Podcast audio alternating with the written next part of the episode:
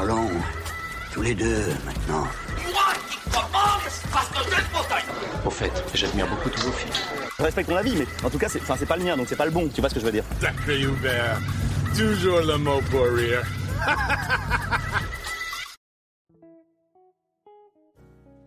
Bonjour à tous et bienvenue chez les fauteuils rouges. Je suis Nicolas et je suis avec Maxime. Bonjour Maxime. Bonjour Nico. Et aujourd'hui, épisode spécial, épisode de rentrée, parce que plutôt que vous parler d'un film, on va vous parler de combien? 10 films? 9 10 films? À peu près. Beaucoup trop, beaucoup trop de films. On va vous parler des prochains films qui vont sortir et qui nous intéressent d'ici euh, horizon euh, 2022 jusque 2023, voire 2024 pour certains dont on a très envie de vous parler. Euh, avant de commencer, je vous rappelle que vous pouvez, peu importe votre plateforme de streaming, euh, nous suivre, vous abonner, euh, mettre un petit cœur, mettre un like, mettre tout ça pour nous soutenir et louper aucune sortie. Et je vous rappelle également que nous avons un compte Instagram sur lequel on peut euh, discuter avec vous et sur lequel on met nos prochains épisodes, des actus sur le cinéma, nos actus à nous, sur lequel vous pouvez également nous suivre, ça nous fait énormément plaisir. Ceci étant dit, Maxime, je te propose d'attaquer directement dans le vif du sujet. Yes. Let's Et- go. Le premier film qu'on va attaquer, c'est un film qui sort bah, d'ici fin d'année, qui sort très exactement le 14 décembre en France, et c'est Avatar 2, La Voix de l'eau, réalisé par James Cameron, qui, euh, s'il faut le présenter, euh, c'est Terminator, Rambo 2, Alien 2, Titanic, Point Break, et j'en passe et j'en passe. Pour le petit résumé, puisque vu qu'il sort bientôt, on a déjà pas mal d'infos, ce sera l'histoire, donc le retour de Jack Sully et euh, pour ceux qui ont vu le premier, qui ont formé une famille et qui font tout pour rester ensemble et soudés. Ils vont cependant être contraints de quitter leur foyer, d'explorer différentes régions encore mystérieuses de Pandora. Parce que figurez-vous qu'une menace refait surface, et c'est nul autre que nous, les humains, pour changer. Coucou. Euh, ce qu'on a fait, que je vous ai pas dit, c'est que pour chaque film, on va donner une note de hype, une note sur 10, qui sera concrètement euh, notre niveau d'attente pour ce film. Donc pour commencer, Maxime, quelle note t'as mis toi pour Avatar 2 Moi, je lui ai collé un bon petit 8 sur 10 en termes Ah de hype. Ouais. Eh Ouais, bah, figure-toi que j'étais comme toi, j'avais mis 8, et euh, avant l'émission, j'ai été remater la bande-annonce. Oh. Et du coup, j'ai mis 10. Ah, carrément. Ah ouais, ah ouais, ouais, ouais. ouais. 10. mais ah ouais. pff, ouais, mais il y a trop d'enjeux, il y a trop d'enjeux. Enfin, je sais pas. Parce que le premier Avatar, c'est quelque chose qui avait quand même marqué, euh, comme moi, ma génération. J'étais assez jeune, hein, le premier Avatar, c'était quelle année? 2009. 2009. Euh, je vous dirai pas j'avais quel âge, mais euh, j'avais. J'étais Mais quel âge avais-tu? Euh, Attends, je suis en train de faire le calcul en même temps dans ma tête. J'avais quoi? J'avais 13 ans. Beau Oh gosse. la vache. Ouais, je crois que c'était ça, j'avais 13 ans. Et du coup, euh, bah, en fait, moi, je me souviens beaucoup de ce film où euh, c'était une des premières fois où, en fait, euh, au journal de, journal de 20h, ça parlait d'Avatar, quoi. Ça parlait d'Avatar comme quoi, comme la révolution, la révolution des effets spéciaux, euh, le film incroyable qui va marquer la génération et tout. Et il nous montrait c'était les toutes premières fois où tu voyais des, des mecs avec les, euh, les combinaisons et tous les points euh, qui faisaient de la, du motion capture, quoi. Ouais, al- al- alors à l'époque, je m'en souviens assez bien, mais c'était assez, euh, c'était assez, assez dingue. Et surtout que c'était un film qui, quand même, relançait et qui avait été vachement marketé là-dessus, mais relançait la 3D. Euh, D'ailleurs, il faut savoir qu'il a obligé, en gros, le parc de cinéma français de se rééquiper en projecteur 3D, Mm. euh, ce qui avait coûté une fortune à la plupart des, euh, des groupes et des grands, euh, des grands euh, diffuseurs et enfin des grands exploitants plutôt. Et la douche fut assez froide à l'époque Oh. parce que non mais attends, je vais t'expliquer juste euh, un petit peu pourquoi. J'avais vu le film en fait donc dans un dans un multiplex où euh, la 3D avait été ultra décevante dans le sens où elle était beaucoup trop sombre. Donc en fait tout l'éclat de lumière etc c'était un peu euh, un peu moche à regarder. Mm. Et j'ai redécouvert le film euh, dans une projection spéciale sur Paris en 3D mais du coup beaucoup plus récent parce que ça doit faire euh, je sais pas 5 ouais peut-être 5 6 ans un truc comme ça. Et là, l'expérience avait été incroyable. L'expérience du grand écran, parce que à la maison, je l'avais revu euh, un nombre plutôt incalculable de fois, euh, Ouais. qui, veut, qui veut dire qu'on ne peut pas le calculer. Mhm. Mais c'était, euh, ça a été assez, euh, assez décevant à cause de la qualité en fait à l'époque du, de, de, de la 3D. Ah, Euh, le- là, la première impression était pas top, quoi. Ouais. Alors que le film en lui-même, je l'avais trouvé euh, super divertissant. Euh, finalement super euh, euh, intéressant aussi en termes d'image, de création. Euh, puis le procédé 3D, parce que quand même, faut savoir que pour, le film, James Cameron n'est pas contenté juste d'acheter les caméras qui permettaient de filmer en 3D, c'est-à-dire qu'il les a fabriquées et euh, il les a imaginées aussi. Et donc bon, ça rajoute un petit côté du mec qui va au bout des choses, qui fait son film à fond la caisse. euh, Mm. en créant donc du coup une, une, une nation entière, donc les Navi, en créant euh, une La langue, langue. une culture. Ouais. Enfin, tu Mm. fais. Mais je me même est à l'époque, y avait, t'avais des reportages qui, te montraient des mecs qui parlaient Navi, qui avaient appris à la langue et tout, parce qu'il avait vraiment inventé une langue pour ça, quoi. Mais c'est fort. hein, Et c'est euh, con, mais maintenant c'est compliqué. euh, je vais faire mon, un peu mon boomer, mais c'est compliqué aujourd'hui de retrouver des gens qui s'investissent autant dans des films au point de créer des langues, créer des nations entières et tout, et de fabriquer des caméras parce que le mec il sait que ce qui existe, ça suffira pas pour la vision qu'il a de son film. Ouais. Ouais, il y avait vraiment, il y avait un feeling, il y avait un truc. Bah, Avatar, de toute façon, c'est rentré euh, directement dans la pop culture parce que ça cochait toutes les cases, quoi. Ah oui, oui. En plus, en- parce que c'était pas juste une, euh, en plus d'être une ré- révélation, enfin une, une révolution plutôt euh, visuelle en termes d'effets et tout, c'était un putain de bon film. Oui, je suis d'accord avec toi. Et Mm. en plus, un, un incroyable collectif de talents. Parce que, bon, outre James Cameron, voilà, comme, comme tu l'as dit, hein, bon, c'est quand même le papa de Terminator, euh, enfin, Mm. de, d'Abyss, euh, d'Alita, qu'il a écrit et produit, même s'il a donné le Génial, bébé à, Alita, à génial. J'ai, j'ai adoré J'ai ça. adoré, j'ai adoré Alita. Je l'ai Et- rematé il y a pas longtemps d'ailleurs. Et vraiment, euh, pour avoir vu énormément d'adaptations de manga foireuses. euh, non, mais c'est vrai, c'est quand tu regardes, à chaque fois que tu veux adapter un manga, ça tape à côté, c'est n'importe quoi. Là, pour le coup, on a une espèce, enfin, plus ou moins adapté de manga, mais qui marche, quoi, qui marche super bien. Bref, Ouais, ça marche à fond la caisse. Non, non, ça marche à fond la caisse. Et en plus, bon, ben, Avatar premier, quand même, premier du nom, c'était une claque Mm. technique, euh, maîtrise incroyable du découpage, euh, des scènes d'action, notamment, euh, les effets visuels, les univers, enfin, tout Puis est, le, euh, tout est le incroyable. message, le message qui, en 2009, euh, faire un message pour dire euh, la déforestation, euh, il faut arrêter, euh, vivre la nature et arrêter de faire les coins avec la nature. Bah, Aujourd'hui, c'est un truc qu'on a un peu l'habitude de voir euh, dans les films. À l'époque, il fallait quand même y aller. Quoi. Ouais. Et d'ailleurs, C'est j'ai pas... j'ai remarqué aussi que les gens, parce que c'est bien que, t'as- que tu, tu arrives sur le sujet, mais il y a beaucoup de monde qui prennent euh, Avatar en, en gros, en l'analysant avec les yeux de quelqu'un de 2020, 2021, Mm. 2022, en disant ouais c'est bateau, euh, c'est bidon, c'est machin, c'est truc. Ouais, ça- tu- Non mais si tu le regardes aujourd'hui, tu absolument. vas, où tu vas. Si tu le regardes aujourd'hui, absolument. Si tu te replonges il y a 13 ans, la donne n'est pas totalement Mm. identique. Euh, nous, on était quoi au collège, au lycée, un truc comme ça. Ouais. Euh, on commençait euh, à un peu plus développer le sujet, mais personne n'y prêtait attention. C'est-à-dire que tu avais tout le monde qui tirait les, les signaux d'alarme. Euh, Ah oui, oui, oui, bah, c'est l'époque où les écolos sont considérés comme des hippies qui jouent du, du djembé dans la gare et euh, basta quoi. C'est vraiment, c'est peut-être pas du tout les mêmes, les, les mêmes, euh, les mêmes enjeux qu'aujourd'hui où tu les retrouves partout et tant mieux. Mais oui, c'est sûr qu'aujourd'hui tu le regardes, tu vas trouver le message un peu bateau, un peu lourdeau, mais c'est surtout qu'à l'époque il n'y en avait pas quoi. C'est C'est le ça. premier, c'est un des premiers qui a eu euh, gros réalisateur sur un gros film comme ça qui a eu le courage de me de mettre en avant ça. ouais. T'as raison. Et donc, c'est intéressant. Si tu le regardes avec les yeux qu'on avait à l'époque, euh, en prenant du recul, tu dis, bah oui, en fait, ça, fon- ça, ça fonctionne. Même l'histoire, du coup, fonctionne. Alors, beaucoup la trouvent simpliste, etc. Bon, très bien. Euh, pourquoi pas?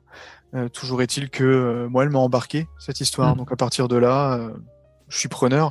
Et ouais, hype, donc 8 sur 10 parce que le casting euh, m'intéresse. Euh, bon, même si Sam Worthington, on l'a pas beaucoup revu, euh, mais bon, moi, il y a Sigourney Weaver dedans, donc euh, je suis Mm. ultra content. Il y a l'arrivée de Kate Winslet aussi, je suis méga content. sur, sur le papier, ça reste quand même ultra prometteur. La bande-annonce, parce que je, l'ai- je l'ai rematé tout à l'heure aussi, euh, je suis déjà tout, tout excité de voir ces, ces images en 3D euh, sous l'eau, etc. J'ai pour voir Ouais, comment ça a été fait, etc. Je suis voilà, j'ai envie d'y aller. Mais je me voyais pas lui mettre 10 sur 10 parce que dans, dans, tu verras dans le déroulé que j'ai mis 8 sur 10 à d'autres films. Euh, parce que je, j'estime avoir plus d'attentes pour cela que celui que, que Avatar 2, même si je sais que la première semaine, je serai dans la salle en IMAX. euh, Hmm. pour J'ai- aller- pour aller le j'ai deux films, j'ai deux films à 10 sur 10 et je pense pas que ce soit les tiens.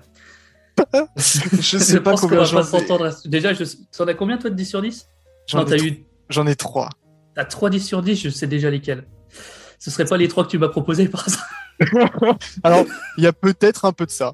Effectivement. Non, mais pour, euh, pour revenir à Avatar 2, j'ai très peur en fait que le. Ouais, un truc qui me fait peur, c'est que, que le film, vu que là on a eu énormément de suites à la con euh, de vieux films un peu cultes, c'est un peu la mode depuis ces dernières années. J'ai très peur qu'ils se perdent là-dedans. Alors que ce, pour le coup, Avatar 2, c'est un, c'est un- quelque chose qui a été pensé depuis très longtemps, depuis la base, depuis l'origine du projet.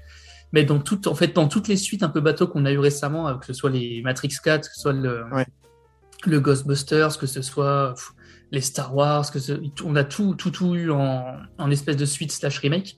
J'ai peur que les gens se disent, ouais, bah, ils ont fait une suite à Avatar comme ils ont fait une suite à tout et basta, tu vois. Mais ce qui est d'autant plus inquiétant, c'est qu'il y en a trois autres derrière. Oui, Et ça, euh, ça c'est ouais. le petit point qui m'inquiète. Le 2, tu vois, à la rigueur, on change d'univers, on change de zone, on change de truc. euh, C'est un- J'ai l'impression qu'il y a d'autres enjeux, même s'il y a toujours le- le- la pression humaine qui est là, mais il y a euh, la protection de la famille, tu vois, le... Mm. préserver la famille, préserver les lignées, etc. Bon, préserver la culture, du coup, j'imagine, parce que la culture, c'est quand même de la transmission qui se fait Bah, qui était déjà un gros point, un gros point du 1, le- Oui. le- de, de refuser de comprendre la culture de l'autre avec l'arbre sacré. là, ça. Du coup, le 2, je me dis, ouais, ok, vas-y, il a des choses à me raconter. Par contre, le 3, 4, 5, pas que j'aimais des réserves, mais euh, je me demande ce qu'il va pouvoir ensuite euh, nous, nous, nous redonner à Bah, manger, ça, va être, à euh, ça va être les navis à la plage, les navis à la ville, les navis, je sais pas où. Les partout, navis jouent aux Sims avec ouais, non, mais l'édition c'est ça, spéciale tu vois, Navy. Les navis, les navis à New York. Y a-t-il un pilote les- dans l'ouest C'est les gendarmes, l'avion c'est ça. Y a-t-il un navi dans l'avion? Ça va être les, gendarmes, les navis à Saint-Tropez, euh, plein de trucs à faire après. Non, mais, Non, euh, mais c'est ça, ça qui m'inquiète. Le 2, Ouais, tu vois, mais je moi, suis je- vraiment euh, confiant, mais pas le reste. Je m'inquiète déjà beaucoup pour le 2, moi, perso, parce que je me dis, si, en fait, le, le Avatar, ce qui a fait qu'il a marché, c'est qu'il a révolutionné, comme on disait plein de choses. Le 2, s'il se contente de faire un film, bah, euh, Non, puis chaque sortie On de va- James on va- Cameron on est va dire voilà. ça. ouais. On, a- on attend à chaque fois. euh, Après, euh, James Cameron, il a- d'accord. j'ai vu une interview, il a déjà commencé à gueuler en disant, je, fais, je fais ça à mon rythme, si vous n'êtes pas content, c'est pareil. Ce qui est pas faux. Ce qui est pas faux. Euh, C'est lui Après, qui la- ouais. L'avantage qu'il a, c'est que ça va peut-être montrer à ceux qui vont le voir que les effets spéciaux, c'est pas forcément de la merde. Et que Marvel, c'est juste que Marvel, euh, Marvel les fait à l'arrache. Si C'est encore au état que- digital et euh, Industrial Light and Magic qui sont dessus. je- sur le premier, c'était j'ai ça. pas l'info. Et euh, Honnêtement, j'ai c'est pas l'info. hein. C'est- J'es- Ouais. Bah non, mais le premier, encore aujourd'hui, il a- Ah, il est fou. il met une- même la bande, la bande annonce met une branlée à, au dernier Thor, là, en termes de réseau- de- d'effets spéciaux et tout. Marvel. Ouais. Oui, mais ouais, voilà, c'est parce que euh, tu, sais, tu fais des comparatifs effets spéciaux des années 2010 avec aujourd'hui, tu vois qu'il y a un problème parce que c'est limite moins bien et tu sais, enfin, on sait pourquoi, c'est parce que Marvel fout une pression de malade euh, aux artistes qui font les animations et les, les effets spéciaux pour euh, réduire les coûts. Ce qui fait c'est qu'on se retrouve avec des. Oui, Il faut, euh, prendre le, parce que- il faut prendre le temps de Mm. faire. bah, parce qu'attends, la Marvel, ils ont commencé à faire autre chose de super avec euh, un film dont on parlera peut-être un jour de Spider-Man No Way Home, c'est qu'ils ont sorti euh, le film au ciné et deux semaines après, ils ont modifié le film en rebossant les. Donc ils l'ont sorti en gros avec des effets pourrables. Et deux semaines après, ils ont envoyé une nouvelle copie euh, au ciné en disant ouais, tenez, on a rebossé les effets spéciaux Hmm. et modifié des scènes, tu vois. Donc, ça, euh, fait, ça fait comme quand tu fais une mise à jour sur un jeu qui vient de sortir Ouais, et qui n'a pas fini. C'est exactement le même terrible. système. Ouais. C'est terrible. Et j'ai j'ai peur que ça soit la- l'avenir du ciné, tu vois, à ce niveau-là. Ça me ferait chier. Donc j'espère vraiment, en fait, c'est pour ça que j'ai mis un 10 sur 10, c'est que j'espère que euh, Avatar 2, ça va, ça va mettre un grand coup de pied dans la fourmilière en disant, bah vous voyez, quand on prend le temps de bosser, euh, on peut avoir des choses folles. Ouais, tu places beaucoup d'espoir. Mais qui sont justifiés d'ailleurs. hein. Je, je- je rejoins. tu sais ce que tu sais ce qu'on dit de l'espoir. Hein, euh, plus dur sera la chute. On parlera de Camelot à la fin euh, Ah, la en termes d'espoir. Voilà.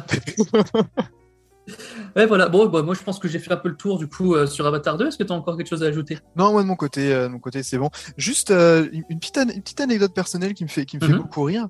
Le premier film que j'ai vu de ma vie au cinéma, c'était Titanic. Ah ouais? Ouais, de ce même James Cameron. J'avais six piges et c'est totalement indélébile. Et je pense que ça fait grandement partie de, de, de, de mon histoire de, de, de cinéphilie. C'est-à-dire que je pense que je suis tombé amoureux du 7e art à ce moment-là. Ouais, t'es un peu attaché du coup à James Ouais. Lee qui t'a euh, fait, fait tomber dedans quand j'étais petit quoi. Complètement. Et du coup, je dirais merci maman aussi, parce que c'est elle qui m'a emmené. Oh. Et pour l'anecdote, parce que le film faisait quand même plus de 3 heures, et euh, tu sais, Mm. c'était des bobines à changer. Ouais. Ah, Et- Ça, tu viens, tu viens de donner une indication sur ton âge là, terrible. Terrible. Ouais, moi, je me souviens des, je me souviens des rideaux rouges devant les écrans qui s'ouvrent.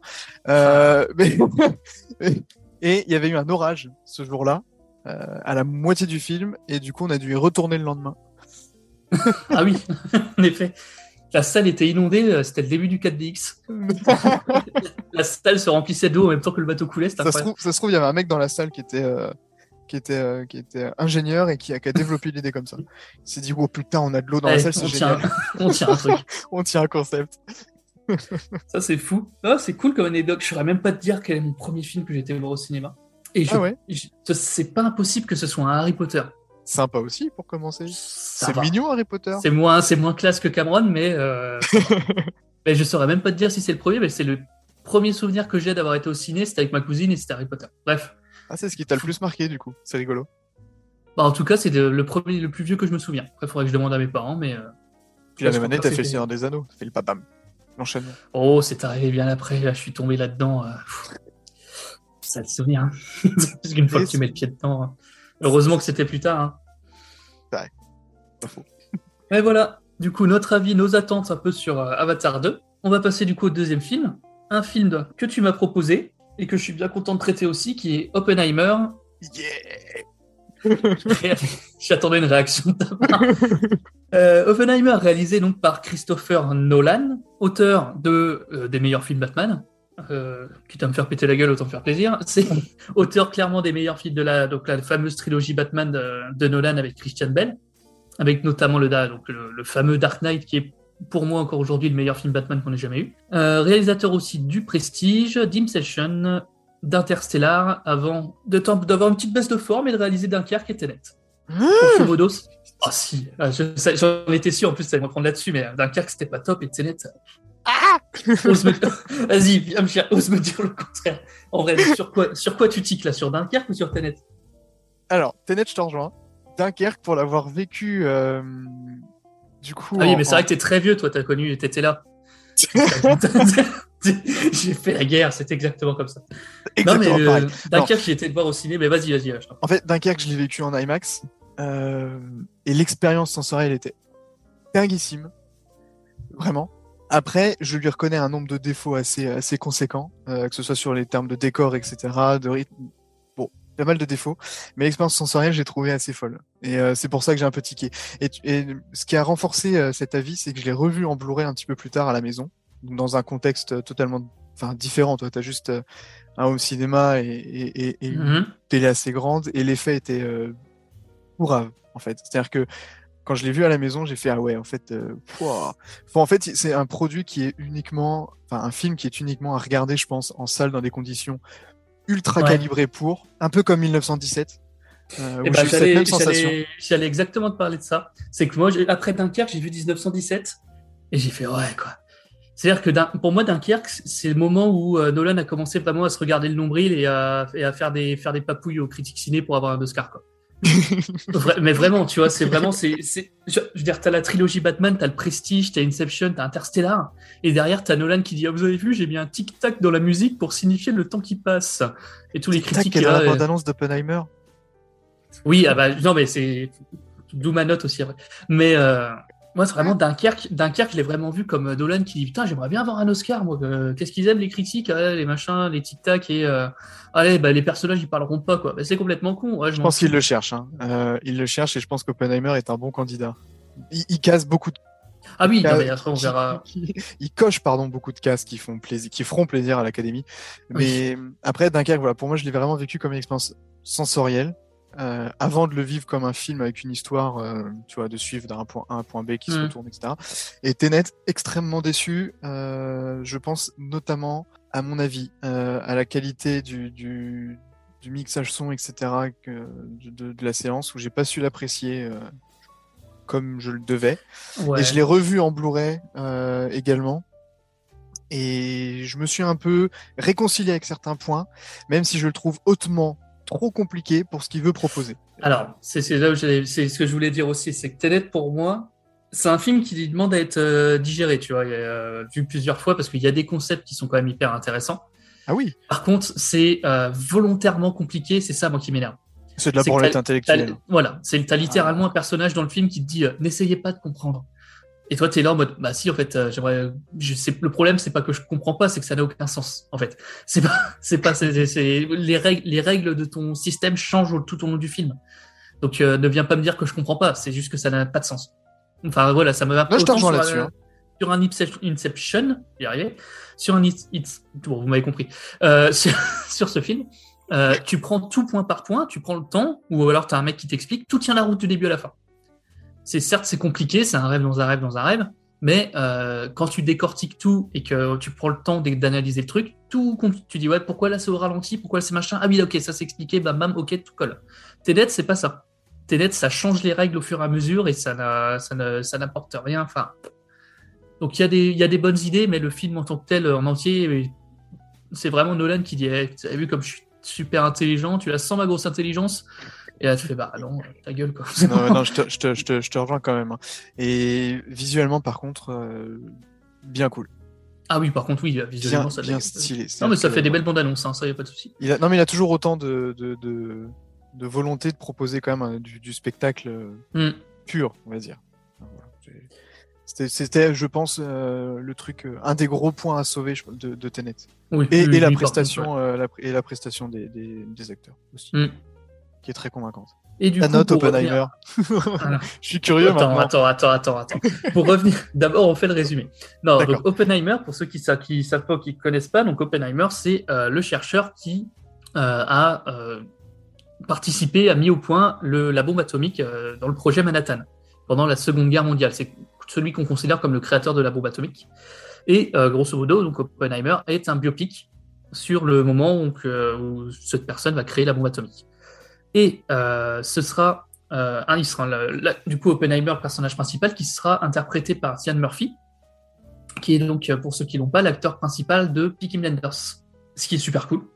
Ouais, et c'est un des seconds euh, rôles aussi très récurrents de, de, de Nolan. Ah bah même, euh, oui, ce dans, soit Inception, dans Batman. Batman, ouais. Mm. Très, très présent dans la filmo de, de Nolan. Et ouais, c'est vrai que ça fait un moment qu'on attend quand même que Cillian Murphy ait euh, un gros rôle où il peut vraiment interpréter quelque chose et tout. Et là, je trouve que ce rôle-là a l'air vraiment dans sa vibe, euh, dans son truc. Ouais. Donc, à défaut de- Blinders, il me met à genoux, hein, clairement. Ah euh, oui, oui, oui, oui, oui. Donc tu te dis, alors, pendant un moment, on pensait que ça allait être le nouveau James Bond. Oui. Et bon, bah, à dé- à défaut, il...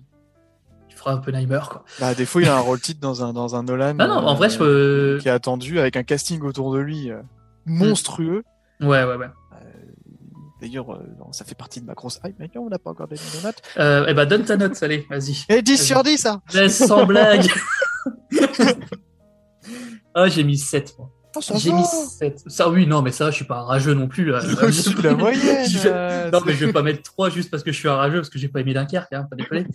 non, non, mais en fait, bah, je- j'étais gra- je suis pressé de voir le film parce que j'adore Murphy et que le, le concept a l'air trop cool.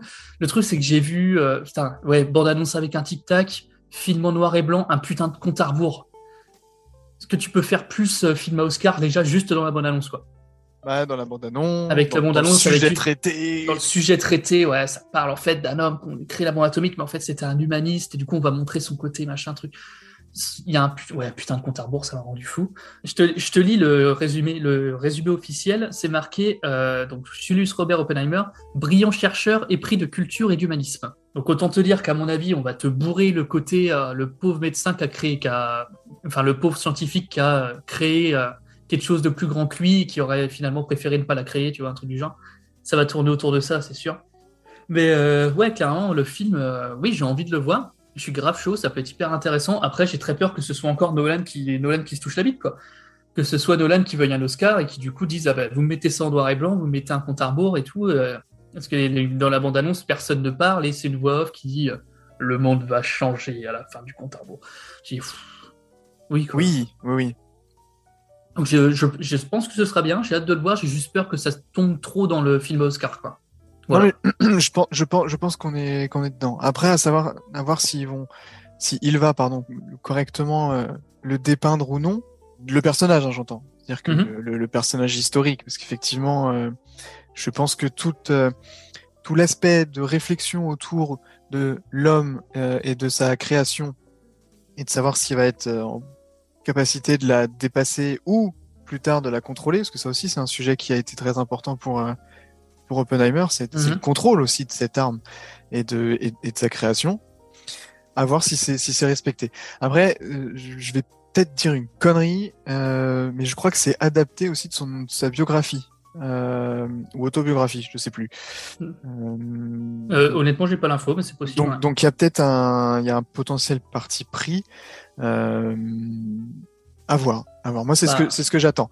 Après, dans son dans, dans son ensemble, je suis hypé à 10 sur 10 parce que c'est euh, Christopher Nolan, parce qu'il y a Cillian Murphy, parce qu'il y a Emily Blunt, parce qu'il y a Matt Damon, euh, parce qu'il y a Robert Jeunet Jr., parce qu'il y a Mhm. Rémi Malek, euh, Dan Ouais. Diane que j'adore aussi, Jason Clark, euh, il y a aussi Gary Oldman. Enfin bon, Il y a du bon. Voilà. monde. gros réal, gros cast. Après, voilà, quand, ça Nolan, il a- quand Nolan il appelle, tu rapide. Quoi. Ça. Généralement, ouais. Ça, c'est ouais, sûr. ouais. On sera con de refuser, quoi. Euh, ah oui, et puis il y a- il y, a Florence Pugh dedans. Hein. Euh, C'est-à-dire que, Mm. euh, voilà, personnage principal de Midsommar. Regardez Midsommar, on en parlera plus tard. Regardez Midsommar. Quoi Du lobbying? Pas du tout. Je sais pas de quoi tu parles. C'est notre émission, on dit ce qu'on veut. Donc voilà, moi personnellement pour Oppenheimer, un bon 7 sur 10. Euh, Est-ce que Max, tu as quelque chose à ajouter? Non, non, par euh, 10 sur 10, et faut- voilà, on va se précipiter dans la salle. Et bah ce sera, bah tu fais bien bonne transition, c'est ce que j'ai oublié de te dire, ce sera normalement le 21 juillet 2023 aux US, donc euh, sûrement un peu plus tard chez nous. C'est bientôt. Oui, c'est bientôt. Après, alors je précise aussi pour les gens euh, qui nous écoutent, on est sur des films qui vont sortir dans un an, deux ans, etc. Les dates sont susceptibles de changer. Ah oui, c'est vrai. Oui, Je oui, vous le dis- c'est bien je de vous le dis préciser. au cas, je vous le dis au cas où. Euh, mais en tout cas, pour le moment, on est sur juillet 2023. Donc voilà, et on va tout de suite passer euh, à notre troisième film sur lequel je vais me faire engueuler. On va passer à Joker 2. Et alors, je vais même pas te laisser la parole. Chez moi, c'est 10 sur 10. Je comprends. C'est vrai?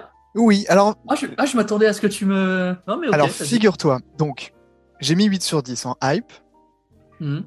Pour plusieurs raisons. Euh, Alors si tu- attends, attends, juste avant, pour préciser, euh, comme ça je fais le speech et après on est tranquille. Vas-y, Euh, réalisé, réalisé par Todd Phillips, qui a réalisé Les Very Bad Trip et Warboy. Sorti 2024. C'est le film de, normalement, qui sortira le plus tard qu'on a dans notre liste. Pour l'in- pour l'instant, c'est prévu pour octobre 2024.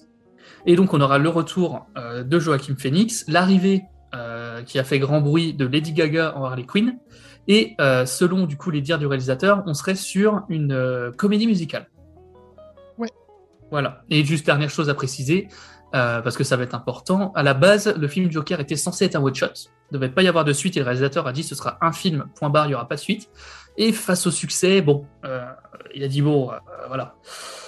Joker, pour le coup. et, ouais, tu vois, j'avais pas écrit celle-là.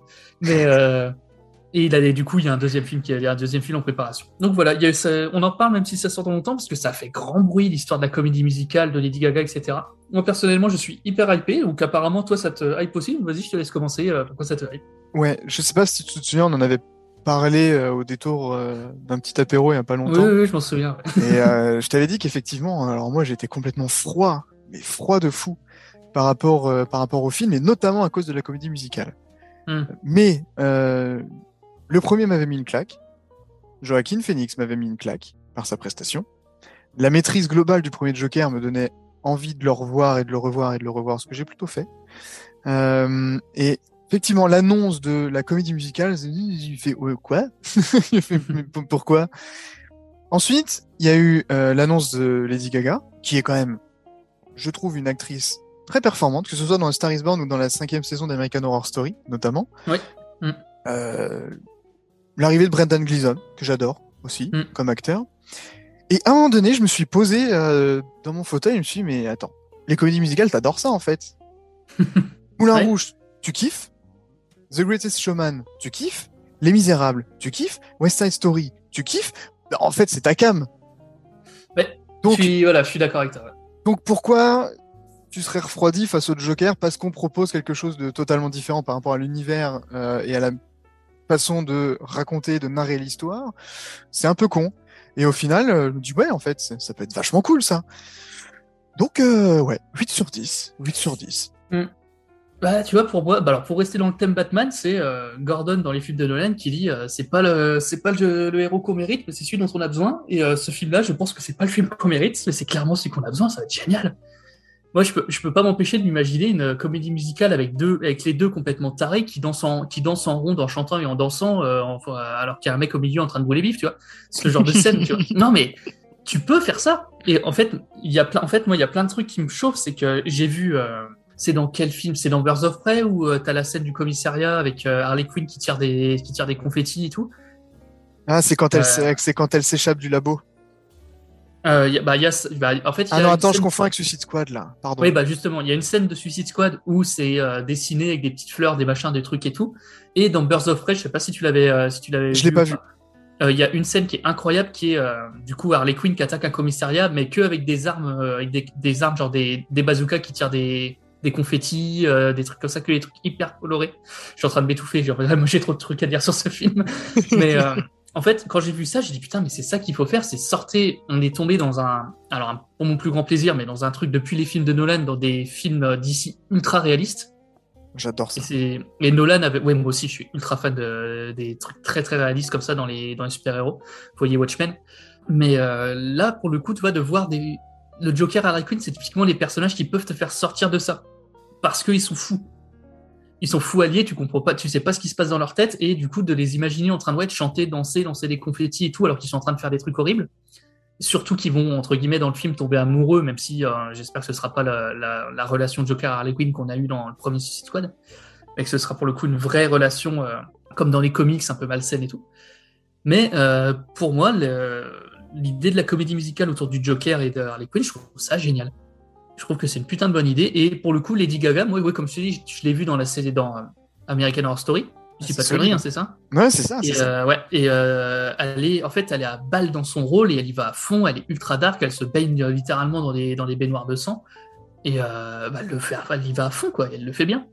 Ouais, et euh, bah, quitte, quitte à faire une comédie musicale, autant prendre euh, une meuf qui, qui sait danser, qui sait chanter. Euh, coucou La La Land. Et euh, voilà. Non, moi je pense que ça va être. On s'attire à balles réelles. Ouais, j'avoue, Oh celle-là, elle, était- Dieu. elle était, elle était vraiment gratos. J'ai bien aimé en plus. La Land. Mais, mais ouais, moi je suis super chaud. Et j'ai envie de dire, le- plutôt que de réclamer absolument les films que vous voulez voir et de vouloir toujours la même chose, bah laissez faire les gens quoi. Laissez bosser. Le mec, il nous a, il nous a sorti une dinguerie dans son premier film alors que personne l'attendait. Et euh, bah, du coup, je- moi, je lui fais confiance pour le deuxième. Donc euh, 10 sur 10. Ah, C'est sûr que quand tu vois que Joker est fait par le mec de Very Bad Trip et de War Dogs, euh, tu te dis. tu- tu- Mais quand j'ai été, quand j'ai été voir sa filmographie, tu sais, j'ai vraiment, j'ai fait, c'est tout. il n'y a pas d'autre. euh, non, mais il n'y a, d'accord, pas de signe annonciateur d'un truc Non. comme ça. tu vois Ah, mais c'est ça qui est beau. Parce que même, même si. Very Bad Trip, c'est sympa à regarder, c'est cool. Voilà, ça te fait ton petit film euh, tranquille ou pépouze euh, du dimanche ou, ou, ou War Dogs, même chose. Et le mec, il arrive, il se pose, il fait Tiens, là, Joker. Je fais Ah ouais. Ah, d'accord. Ah bon. Fallait le dire plus tôt. Hein C'est- C'est-à-dire que. Non, puis, ouais, puis euh, pour euh, du coup revenir sur le premier film, t'as euh, déjà, en fait, le, ce truc de comédie musicale, t'en as déjà des prémices. Euh, tu vois que c'est un truc qu'il avait en tête. T'as, t'as énormément de moments où il va danser, où t'as le Joker qui danse, t'as toute une partie du film qui se passe dans sa tête. Mais comme le basculement, finalement, euh, tu sais, quand il bascule, qui, qui, qui fait cette petite danse là, très, très lancinante, Ouais, très, ouais, ouais, très exactement. Éclairé de bleu, où tu sens que là, t'as as la psychologie qui bascule et que c'est représenté par une danse. Tu oui, t'as des, t'as Mm. des signes qui t'annoncent quelque chose. Mais si c'est géré de cette façon, euh, take my money, quoi. C'est-à-dire que. Ah bah oui. Puis euh, euh, tu vois, il y a littéralement toute une partie du film qui se passe dans sa tête, et euh, voir euh, tout le film selon certaines théories. Mais du coup, ça te montre qu'en fait, tu peux vraiment prendre un bout de film et faire n'importe quoi, faire une danse, faire un. Moi, j'ai envie de voir vraiment un Joker Harley Quinn qui danse avec euh, 50 personnes qui font la choré derrière, tu vois. Parce qu'on s'en fout, c'est dans leur tête. Donc tu peux faire ça. Ça peut être intéressant à voir, ouais, effectivement. Tu, vois, des- euh, tu peux avoir des images ultra marquantes comme ça. Et euh, c'est alors dernier truc et je m'arrêterai là-dessus, sinon je vais continuer pendant je sais pas combien de temps. Il y a un côté qui s'est perdu avec justement ces côtés ultra réalistes euh, des films de super-héros qui sont pas du tout un mal pour moi, mais il y a un côté qu'on a perdu avec le Joker, c'est le côté euh, artiste. Le Joker, ça a toujours été un dans les comics et euh, dans tout ce qu'il y avait un peu avant Nolan, en particulier euh, le, Joker de Jack Nicholson qui jouait à fond cette carte euh, artiste, qui était en fait où chacune de ses interventions c'était un show quoi. T'avais ça dansait, ça chantait, ça faisait des, des roues, des roues arrière dans tous les sens et tout. Et ça, c'est un côté qui s'est énormément perdu, mais qui a un côté vraiment qui, qui fait aussi l'essence du Joker, c'est la mise en scène. C'est le que quand il débarque, c'est une fête, quoi. C'est un show, il veut, il veut être la, la star de la soirée, quoi. Oui. Et euh, là, c'est un, c'est un bon moyen en fait de revenir un peu à ce truc-là. Et euh, moi, ça me plaît. Voilà. Non, mais du coup, on se rejoint. On se rejoint. On a, on a tous les deux envie de le découvrir. Hmm. Bah écoute, bah, rendez-vous en 2024, hein, euh, on verra si on avait raison. Yeah. D'ici là. Mais du coup, donc voilà, donc voilà pour Joker. T'as fini sur Joker du coup? Tout à fait. On peut passer au suivant. Ok, et bah écoute, on va passer au suivant tout de suite et on va parler de euh, Napoléon. Et je te laisse donner ta note. 5 sur 10. Mais non. Ah, je t'assure. pensais, je pensais que t'étais plus chaud. Ah putain, j'ai mis 6 moi. T'es plus chaud que moi. Ouais, bah, et- alors, crois-moi bien que je suis le premier étonné. Euh, ouais, bah écoute, euh, le film donc biopic de Napoléon de Ridley Scott, qui euh, va donc s'attarder sur euh, la montée, euh, la montée en puissance de Napoléon dans sa, plutôt dans sa jeunesse, avant qu'il soit vraiment euh, puissant et reconnu, et qui va notamment euh, s'attarder autour de sa relation amoureuse. Avec Joséphine. Voilà. Avec beau Joséphine. harnais. Exactement, ouais, tu me sauves parce que je l'avais pas noté. Et, et donc voilà, donc biopic de Napoléon qui va s'attarder autour de cette relation et qui va montrer un peu sa, sa montée en puissance et son arrivée euh, progressive au pouvoir dans sa jeunesse. Euh, réalisé par Ridley Scott. Mhm. Alors Ridley Scott, euh, sans échauffement comme ça, donc c'est Alien, Blade Runner, euh, Gladiator, Chute du Faucon Noir, Hannibal, Thelma et Louise, euh, Seul sur Mars, Alien Covenant euh, et Prometheus. Oublie 1492, Christophe Colomb aussi. Oui, oui, bah, oui, bah, j'ai vu qu'il avait fait ça, je me suis dit tiens, c'est ouais, ouais, Et Kingdom of Heaven, alors on en parle pas. Mais c'est pas possible ça. Pardon. En fait, Ridley Scott, il a fait tellement de trucs où euh, même les gens qui connaissent pas son nom, tu leur dis trois films, ils font ah bah oui. Cartel Euh, aussi. Faut citer Cartel, il est Mm. sympa celui-là. Euh, ouais. Et Ridley Scott, du coup, qui a réalisé mon film préféré. Le mien aussi. Si c'est le même, je pète un plomb, hein, parce que vraiment, on s'est pas concerté. c'est quoi, toi? Moi, c'est Gladiator. Oh putain, c'est le même. putain, on s'est jamais. En vrai, on s'est jamais posé la question c'est quoi ton film préféré? Bah voilà, comme ça, c'est fait, on a le même. C'est vrai, c'est vrai, c'est rigolo. Non, mais c'est euh, c'est absolument rigolo. Je l'ai encore regardé il y a une semaine, là. Ma copine, Ah, elle en je- peut plus. Je, moi, je le regarde. Ma, euh, copine, ma copine, elle en peut plus de le voir, ce film. À mon avis, je le regarde une fois par mois, hein, à peu près. Mm. Mais ouais, mais Gladiator, c'est une grande histoire d'amour. Grande histoire de traumatisme aussi, parce que la première fois que je Mm. l'ai vu, je n'avais pas du tout l'âge de le voir. Aïe. Euh, j'ai été traumatisé par quelques scènes, euh, notamment la Ouh, décapitation au double sabre euh, de la tête de Oui. taureau là, tu vois. Je, bref, Oui, oui, je vois, je vois très bien. Ah, j'avais été complètement retourné par, mais j'avais pas du tout l'âge, hein, clairement. Ouais, mais moi, Et- j'étais assez, jeune aussi quand je l'avais découvert. Il y a des scènes, moi, qui m'avaient retourné la tronche, mais pas tellement les scènes de violence, mais plus les scènes euh, de Commode et son père, euh, et trucs comme ça, tu vois. Ça c'est fort aussi. Ça, c'est vraiment, ouais, là, je m'étais dit, ah ouais, ok, on peut faire ça au cinéma, quoi. Enfin, c'est, ça m'avait mis une belle. Mais du coup, oui, ça reste mon film préféré aujourd'hui. Puis après, bon, bah, il y a Ali- Alien. Euh, voilà, on va pas. Non, mais on on va peut pas pas cracher sur celui-là. On peut cracher sur l'autre d'Alien. Ah non, ah oui, alors par contre, le premier Alien, euh, dinguerie, hein, euh, absolument, euh, ça, il n'y a aucun débat là-dessus. Prometheus, Prométhée quoi? Non, je sais pas, j'ai, attends, euh, j'ai dû faire une faute de, voilà, hop, attends, bouge pas. Hop. Ah, Voilà. ce qui me semblait, il existe pas celui-là. Non, non, il a pas existé. Ah bah attends, parce que j'ai, marqué quoi? Covenant après. Ah ouais, ah ouais, Attends, ah attends, ouais. attends, attends, regarde, attends, je vais supprimer. Ah, Alien, voilà. Et du coup, euh, non, c'était de la merde. En Alors, direct, on refait l'histoire. Ah on bah si, supprime ah bah des si, ça- films. si seulement, si seulement, non, vraiment, le- l'Alien, les quatre premiers Aliens, voyez-les, c'est génial. Et euh, après, le pire, c'est que c'est ouais, c'est lui qui a repris le truc en disant, je vais refaire. Il a eu l'audace de chier sur les, sur les autres aliens en disant, euh, oui, on sait pas, surtout sur Alien versus Predator, mais bon, on peut pas, voilà.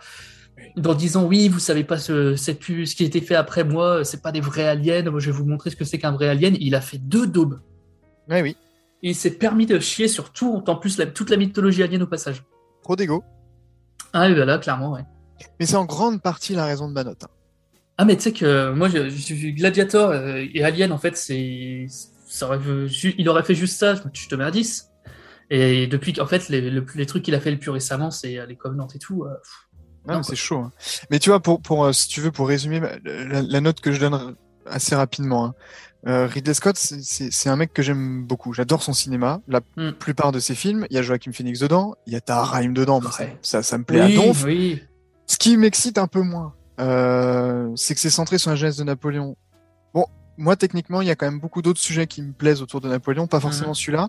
Après, je me dis, si ça cartonne, ça sent, ça, ça sent les suites. hein. C'est-à-dire que c'est Apple qui, euh, c'est Apple qui diffuse, etc. très ça sent, ça sent ça va- techniquement la suite. Et le truc c'est que pour moi ça fait très euh, Eiffel en fait il y a pas si longtemps on a eu Eiffel qui était quasiment la même chose où ça se basait sur l'histoire d'amour euh, du mec euh, machin et tout et euh, ça a pas marché parce que c'était pas bien et très honnêtement le comme tu dis ça aurait été euh, un film sur les grandes batailles de Napoléon où tu aurais eu euh, des, des centaines d'acteurs en costume euh, des reconstitutions de batailles euh, qui sont filmées par Ridley Scott là je signe Lisez le, si vous avez le temps, un jour, lisez le script euh, qui, qui est dispo en bibliothèque, hein. enfin bibliothèque, librairie, etc. Le script de Stanley Kubrick sur un film Napoléon qu'il a jamais eu l'occasion de, réaliser. j'avais ent- j'avais entendu parler de ça C'est une putain de dinguerie.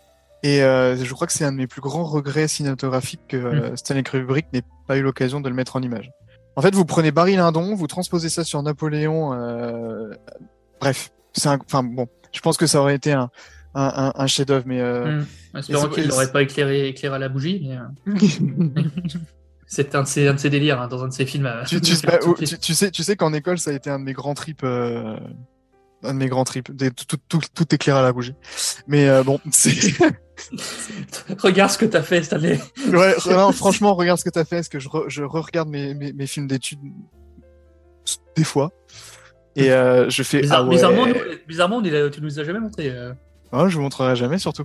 Mais euh, j'ai fait, je, je me suis dit ah ouais, vous êtes quand, sérieux on, a- quand on aura 200 abonnés sur Instagram, on vous mettra les films. Je couperai au montage si tu veux.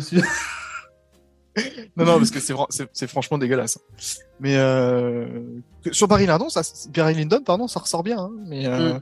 quand tu essayes de faire ça avec des, avec, avec des caméras euh, pas tellement adaptées, ça rend rien. Il faut le savoir. Il faut le savoir. Si vous voulez faire des petits films amateurs, éclairés avec des projos. Ouais, prenez des lampes, vraiment. Ouais, ouais, c'est très bien les projos. Les bougies, euh, c'est moins bien. c'est vachement bien. Mais bon, Mais en tout toi, cas, comme, euh, je te disais, un casting excitant pour moi, en tout cas. Mm. Euh, mais je suis, je suis, euh, ouais, j'ai envie, mais ouais, putain, j'ai peur.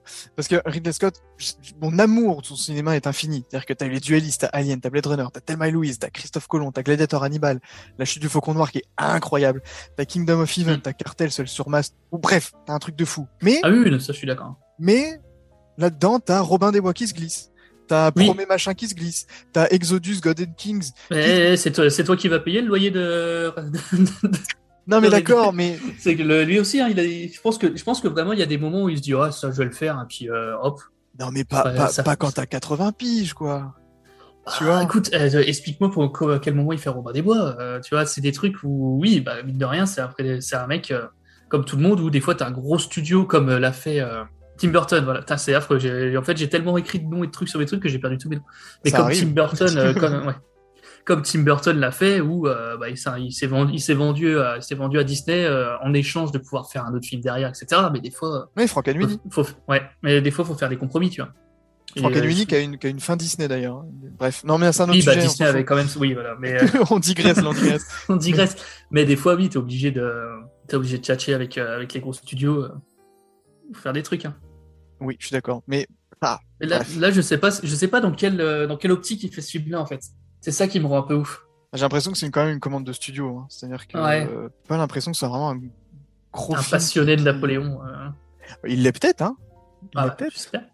Mais à voir, parce que je pense, bref, j'espère qu'il en tout cas se mettra à fond comme il l'a fait sur ses euh, grands succès et sur Mm. ses meilleurs films, et pas, J'ai, pas se peur. planter. Ça arrive hein, de se planter, hein, c'est pas la question, hein, mais euh, Puis, euh, moi, en plus, j'ai très peur parce que c'est un truc euh, très con, mais la représentation des Français fait par les studios, studios américains, c'est toujours un délire. hein. Et j'ai un peu peur de comment, euh, comment ça va représenter la, la France et les Français, parce qu'avec un casting qui a l'air d'être très américain et un réalisateur américain. Quoi. alors, on, a, on, a, on a le gage Tahar Rahim et euh, Ludivine Oui, alors, euh, je pense, pense très honnêtement que c'était plus une, ca- une cage à, cocher, à cocher, euh, en disant on va, aller, on va trouver un Français ou deux, histoire de. Mais ils ont pas pris le plus mauvais, donc c'est bien. Ah oui, non, mais un rhyme très très bien. hein. Là, ils ont Attention, pas mis Kev Adams, quoi. Quoi? Alors, je te jure que si ça arrive, imagine, dans, imagine dans deux mois, on apprend qu'il y a Kevin au casting. Ah, Il y a bien, il y a, il y a bien les Seydoux dans Dune et James Bond. Alors, quoi? Pardon? Ouh Oh, tu Oh. Ouh.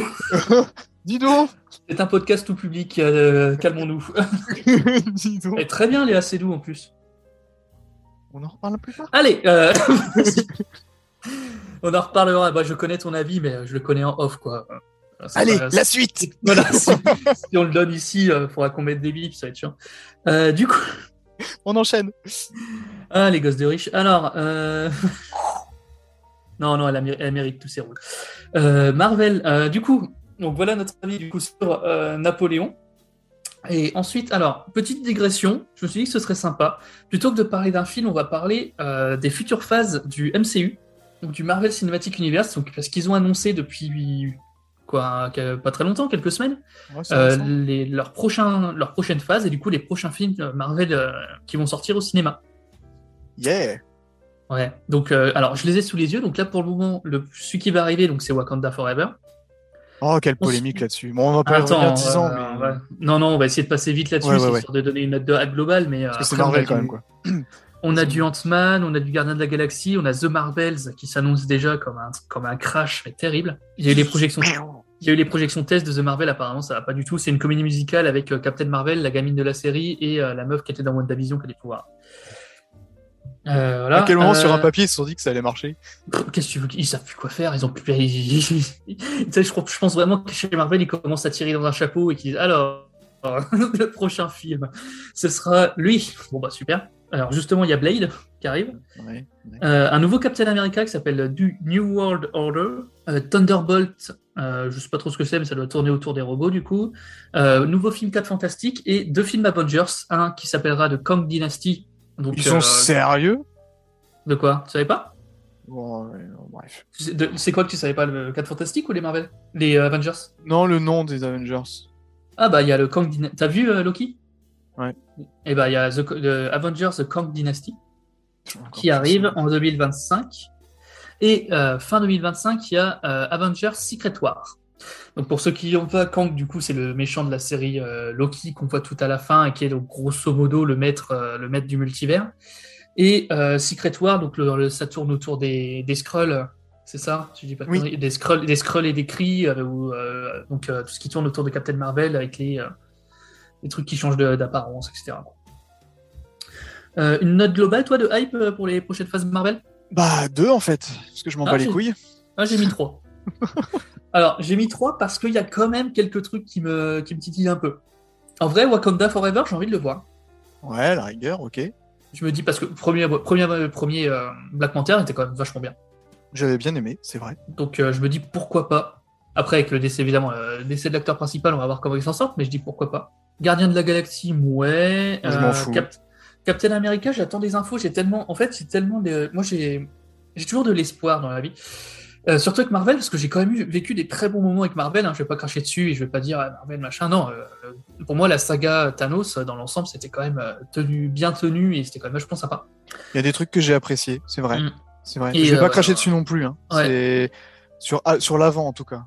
Euh, ce que je reproche aujourd'hui, c'est qu'en fait, j'en ai plus rien à foutre. C'est ça le truc. Ouais, non, mais le problème, c'est que non plus. Donc, euh, y a, il y a- non, mais il y a trop de, il y a trop de trucs. Euh, si tu loupes tel truc ou tel truc ou tel machin ou tel truc, tu rates, de- tu rates des éléments d'un film, d'un machin. En fait, Bon, Marvel est tombé que- dans son propre piège pour moi, ouais, où il y a trop là. Il y a trop de séries, il y a trop de J'arrive même plus à me hyper pour le, pour, pour le moindre truc, quoi. Tu vois, même parce que- For- j'avais adoré, hein, vraiment Black Panther. Mais là, même Wakanda Forever, en fait, avec les polémiques qu'il y a autour de ça, des, des- des instances politiques, de machin, de trucs qui interviennent là-dedans, je me dis, bon, c'est tout. Euh, si un jour je le vois passer, bah, je le vois passer, mais je, je, je chercherai pas à aller le voir, tu vois. Mm. Euh, Ant-Man, rien à foutre, je chercherai pas à aller le voir. Gardien de la Galaxie. Ah non, euh, ouais, mais en Euh, fait, ouais, il y a pas Blade, qui nous, retape, qui nous retape un Blade. Ça me fait mal au cul. Euh, Captain America, du coup, avec le nouveau Captain America. euh, Mais pour, pour... Le truc, c'est que tu vas aller voir Captain America, faut avoir vu la série. Pour, que, Ouais, pas pour chose, savoir je m'en- comment je m'en le. fous, donc je vais pas comment taper. il- Ouais, bah, j'ai essayé en plus, j'ai regardé, j'ai regardé trois épisodes, ça m'a gonflé. The Marvels, faut avoir vu euh, la série avec la gamine. Là. Euh, bon, alors, Wakanda, c'est un Gardien de la Galaxie. À la limite, c'est ceux qui sont encore à peu près en dehors du, de, tout, de tout le truc des séries et tout. C'est pour ça que je dis pourquoi pas. Je suis peut-être pas déjà hyper fan de celui d'avant. Euh, 4 Fantastiques, on, repas, on reboot encore des 4 Fantastiques. Dis bon, On va laisser les tranquilles deux secondes. non, mais en fait, moi, ça me fait chier. Ce qui m'embête, c'est que quand, euh, en fait, quand la saga de Thanos s'est terminée, on a tous eu la même réaction, c'est de dire, allez, qu'est-ce qui, est- c'est quoi la, c'est quoi la suite, quoi? Qu'est-ce qui, qui est le, le prochain euh, grand méchant? Où est-ce qu'on va aller, etc. Et le truc, c'est qu'ils ils ont jamais décidé où est-ce qu'on allait. J'ai l'impression. C'est qu'ils ont ouvert le multiverse, ils se sont rendus compte qu'ils pouvaient faire un max de thunes, du coup, en ramenant des acteurs, des anciens acteurs d'anciennes sagas et tout, ça faisait parler à mort sur Twitter, et du coup, ça, ça les faisait buzzer. Mais euh, on n'a pas de fil conducteur, quoi. Et là, tu me dis, voilà, on va avoir euh, Kang Dynasty. Euh, pour le moment, Kang, on l'a vu, euh, vu à la fin de Loki, et ça a tellement pas eu de conséquences sur ce qui s'est passé après dans les films que tu as l'impression limite que c'est un one shot et que ça compte pas, quoi. Parce que dans, le- dans Loki, euh, sans vous spoiler, bon, ça fait un moment maintenant que c'est sorti, euh, Loki fait péter le multivers et Kang devient le maître du monde. Grosso modo, tu vois, à la fin de Loki, ou du moins le, le, le maître des le patron des, de la police du temps. Parce que oui, il y a une police du temps. Euh, C'est pareil, si tu si as vu, si t'as vu que les films, tu, tu te demandes ce qu'elle vend, la, la police du temps. Enfin bon, c'est que des trucs comme ça, ils nous ont commencé à faire un peu tout et n'importe quoi, sans ligne directrice, et là, je sais pas comment ils peuvent rattraper les wagons, quoi. Donc voilà, ouais, un 3 sur 10 pour moi, le sud de Marvel. Voilà, 2 sur 10, allez, on passe. On va plutôt se dioter du côté de DC. ouais. c'est plus intéressant. Et du coup, prochain film, là tu vas être content, parce qu'on va parler de The Fablemans. Yay prochain et peut-être dernier, euh, film de Steven Spielberg. Bon, Spielberg, euh, je vous la fais quand même, hein, bon, Les Dents de la Mer, Indiana Jones, City, Jurassic Park, euh, La Liste de Schindler, Faut sauver le soldat Ryan, Attrape-moi si tu peux, et j'en passe. Qui, euh, difficile de débattre du fait que c'est l'un des meilleurs réalisateurs de tous les temps, voire le meilleur. Ah, C'est Spielberg, quoi. Bah, c'est Spielberg, quoi. Donc, quand tu parles, quand tu, quand tu dis réalisateur, tu, tu penses Spielberg, quoi. Donc voilà.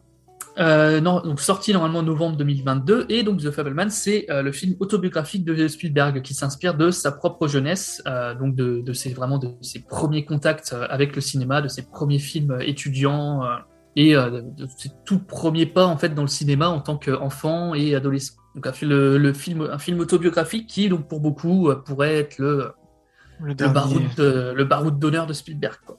Bon, je te demande quand même ta note de hype. Bah, 10, hein, mon ami. Hmm. J'ai mis, j'ai mis 7. Oh. Ah, je, suis- bah, je suis désolé, j'ai vu, j'ai vu la bande-annonce. Alors, Spielberg, attention, hein, j'adore Spielberg, hein, c'est pas la question.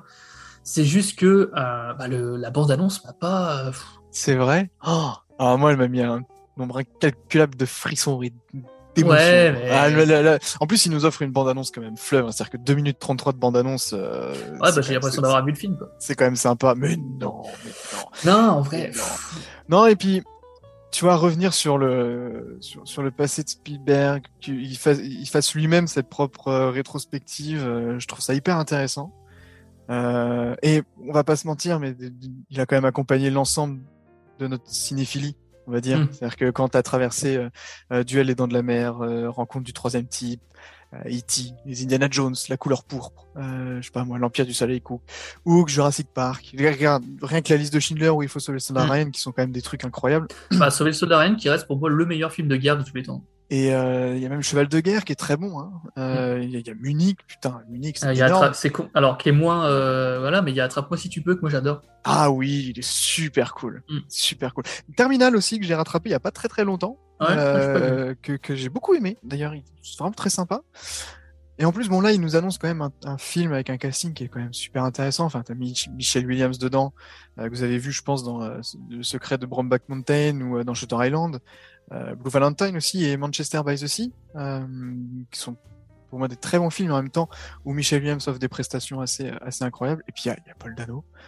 Euh, Paul Dano, c'est Little Miss Sunshine, c'est euh, There Will Be Blood que je vous recommande absolument de Paul Thomas Anderson. Elle s'appelle Ruby euh, par les euh, réalisateurs d'ailleurs de Little Miss Sunshine, qui est un très bon film. Il y a Looper, euh, Prisoners, dans lequel vous, pou- vous pouvez le découvrir, qui est euh, un film de Denis Villeneuve. On va revenir sur Denis, Denis Villeneuve bientôt.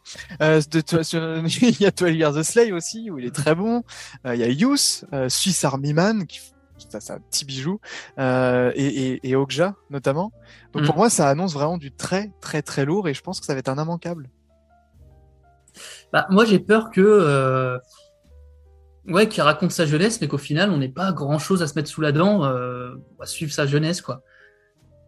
Et j'ai, ouais, j'ai, je sens, en fait, je sais qu'il a, que ça doit être vraiment une, une envie qu'il a depuis longtemps et que ça, ça va être un truc qui lui tient à cœur, tu vois, de euh, lui revenir lui-même à, ce- à ses débuts et euh, le mettre en scène. Et euh, en fait, dans la dans l'annonce, je me suis dit, est-ce que j'ai vraiment envie de voir ce film-là ou euh, autant regarder un documentaire, tu vois? Ouais, je comprends ton point pas. de vue. J'ai mis 7, hein, j'ai envie de le voir, mais euh, je suis pas si hypé que ça, que- parce que la plupart des gens sont hypés parce que c'est peut-être le dernier film de Spielberg. Mais euh, en soi, moi, le, le biopic de Spielberg, euh, réalisé par Spielberg, euh, il me tente pas plus que ça, quoi. Ah, mais Voilà. j'entends, j'entends. Du coup, euh, ça sera l'occasion de faire un petit truc dessus. Ah bah de toute façon, je pense que tous les films qu'on cite là, euh, Ouais, y a moyen. on en parlera, sauf peut-être les Marvel, mais euh, et Napoléon. Si on parlera de Napoléon. Mais euh, ouais, voilà, Fableman, ouais, je le, en fait, je le verrai euh, s'il y a rien d'autre à l'affiche, quoi. Oh En vrai, non, en vrai, je pense Mon que Ouais, j'attends. En fait, j'ai envie de dire, j'attendrai de voir les retours des gens et tout, mais je sais très bien que tout le monde va dire que c'est incroyable et que c'est Spielberg et, que et ce qui est pas faux, tu vois. Mais euh, je sais que j'ai peur de me dire, oui, bah voilà, j'ai vu, euh, j'ai vu Spielberg qui parle de Spielberg enfant. Est-ce que c'est dans ça que j'ai. En fait, c'est ce que je me dis, est-ce que s'il lui reste peu de temps euh, à Spielberg pour faire des films, est-ce que c'est dans c'est ça que j'ai envie de le voir faire? Ah, je comprends. Tu vois, est-ce que j'aurais pas aimé le voir dans- s'il veut vraiment faire un baroud d'honneur Est-ce que c'était pas l'occasion de nous casser la gueule une dernière fois avec un film de fou, tu vois? Après, il va peut-être nous casser la gueule avec ce film. hein. Ah, j'y crois pas. J'ai envie de le voir, hein, mais, euh, mais je, je, je, je, je mettrai pas une pièce sur le fait que je vais ressortir de ce film en me disant waouh, tu vois. Non, pour moi, tu vas suivre l'évolution, ça y est, comme tu le vois dans la bande-annonce. Ah, il est enfant, ah, il commence à faire des films, sa daronne, elle trouve elle est trop fière, euh, machin et tout, mais euh, pff, ça va pas nous. euh, Je pense pas que tu prendrais, je pense pas prendre un, un pied dans la gueule en regardant ça, quoi. Voilà. Ok. Et je me trouve méch- vachement méchant parce que j'ai quand même mis 7 sur 10 à la base, mais c'est vrai que non, je suis pas. euh, C'est après va être fou. méchant. Oh, oh, oh, j'avais pas vu le suivi. Euh, le film suivant, bon, du coup, ça sort normalement le 11 novembre 2022. Je sais plus si je l'avais dit. Euh, et T'avais si dit novembre, ouais. donc, T'avais dit Ouais, novembre ça. 2022. Donc maintenant, on va passer à un sujet où je pense qu'on va un peu plus débattre. Le sujet de la Discord. Le sujet de la Discord. Depuis pas mal de mois maintenant. Alors ça, vous, vous le savez pas, mais c'est entre nous. Hein, mais c'est euh, un sujet qui revient sur la table euh, quasiment à chaque fois qu'on se voit. Et on va parler euh, du prochain film de Danny Villeneuve. On va parler de Dune 2. Donc la suite euh, de Dune sortie il y a, il y a un moment maintenant, il y a quoi, quelques une, années Une, quelques- une- une bonne année ou deux, là, déjà. une bonne année. Denis Villeneuve, donc réalisateur de notamment Premier Contact, euh, qui était plutôt sympa, et euh, du remake de Blade Runner. Plutôt Et très donc, sympa. nous... C'est vrai aussi. De et Sicario, avait- plutôt très sympa. De Prisoners, plutôt très sympa. Pardon. Je vois Non, qu'on je co- peux- je- on commence, c'est là, c'est ça y est déjà là. on s'échauffe même pas avant de se tirer, de tirer dessus. Ouais. Après, les gens ils vont dire qu'il a Euh. trop de parti pris parce qu'il aime trop ce réal. Oui, alors? Ouais. Non, mais euh, j'ai rien contre Danny Villeneuve, c'est pas faute s'il fait des films de merde après. Euh, du coup, euh, j'ai pas aimé Dune. Alors, Ouais, j'avais compris. sortie, sortie de Dune 2 prévue en novembre, en novembre 2023 et euh, grosso modo, donc euh, Paul euh, se rallie au clan des Chani et euh, tout ça, tout ça pour prendre sa revanche, tout ça, tout ça. Euh, oh mon donc, dieu, c'est le film où t'as fait le moins d'efforts. tu veux savoir le pire, c'est que j'ai vraiment copié-collé le résumé. Là, je l'ai devant les yeux, j'ai même pas l'intention de le lire. aïe aïe aïe.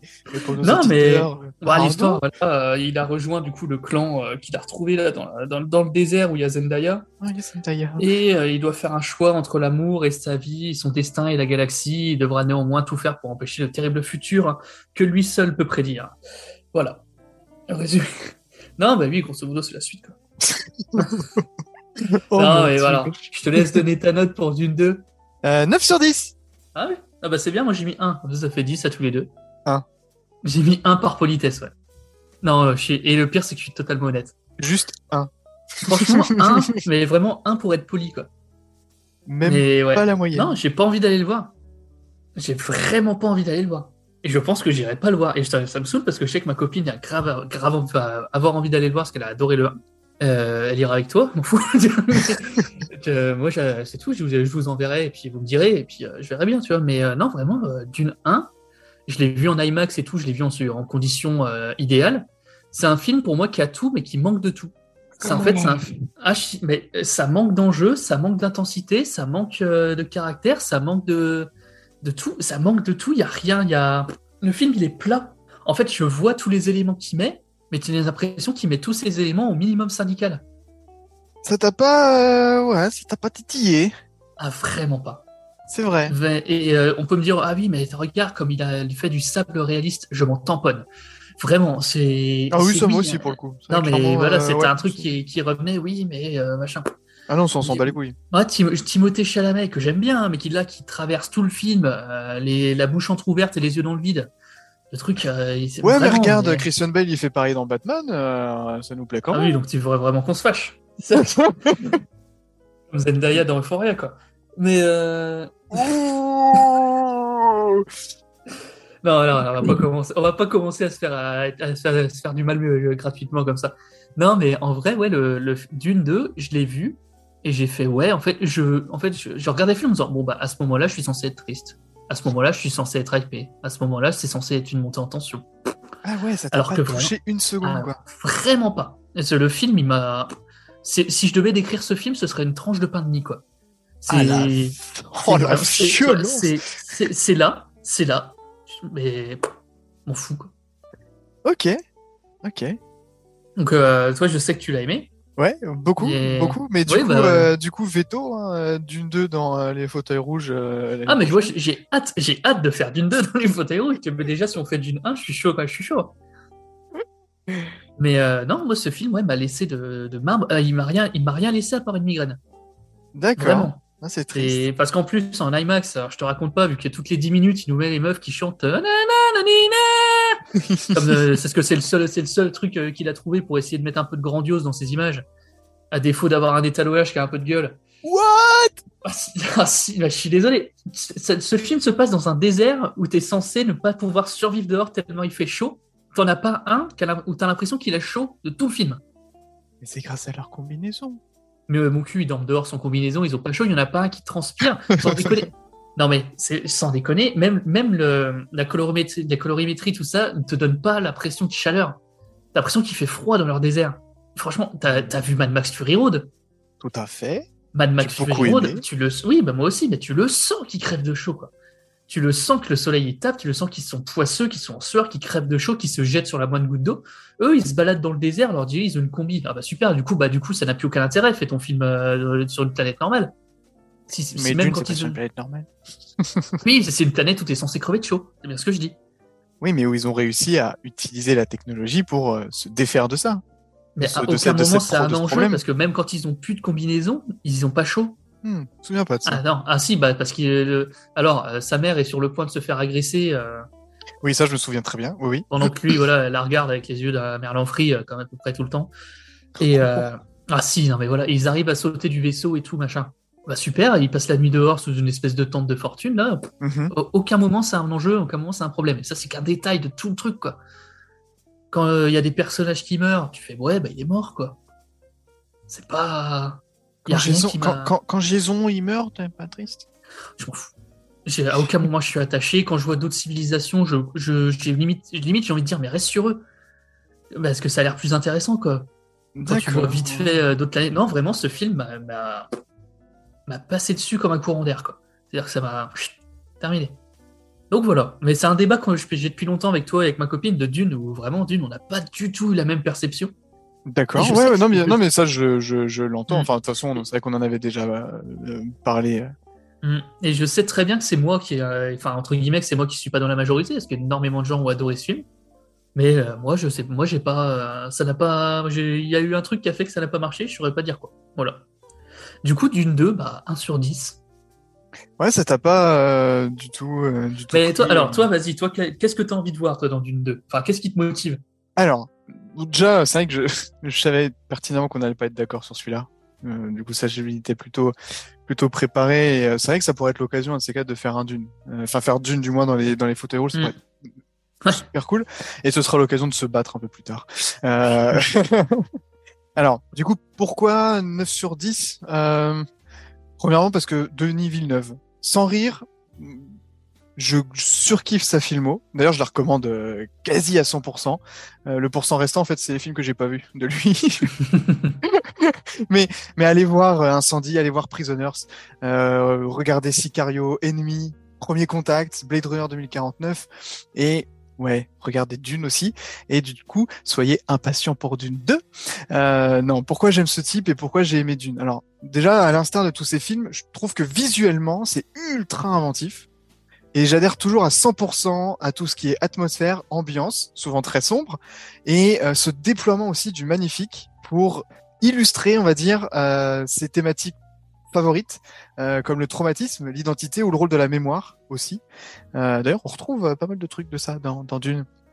Et là où je pense qu'on n'est pas d'accord, notamment sur l'atmosphère, je pense qu'on n'est pas sur les mêmes sur la même longueur d'onde là-dessus, mais c'est aussi un cinéaste qui sait prendre son temps, qui s'est exposé, euh, qui aime le travail du plan et du cadre, et moi ça, ça me touche particulièrement ce que j'aime les mecs qui euh, qui prennent du temps pour euh, composer les choses, pour les pour les dessiner, pour les mettre en images et euh, les éclairer. J'aime aussi toujours ces personnages, dont Timothée Chalamet dans Dune, euh, qui sont toujours plongés dans des univers emplis de questions euh, auxquelles ils cherchent finalement des réponses.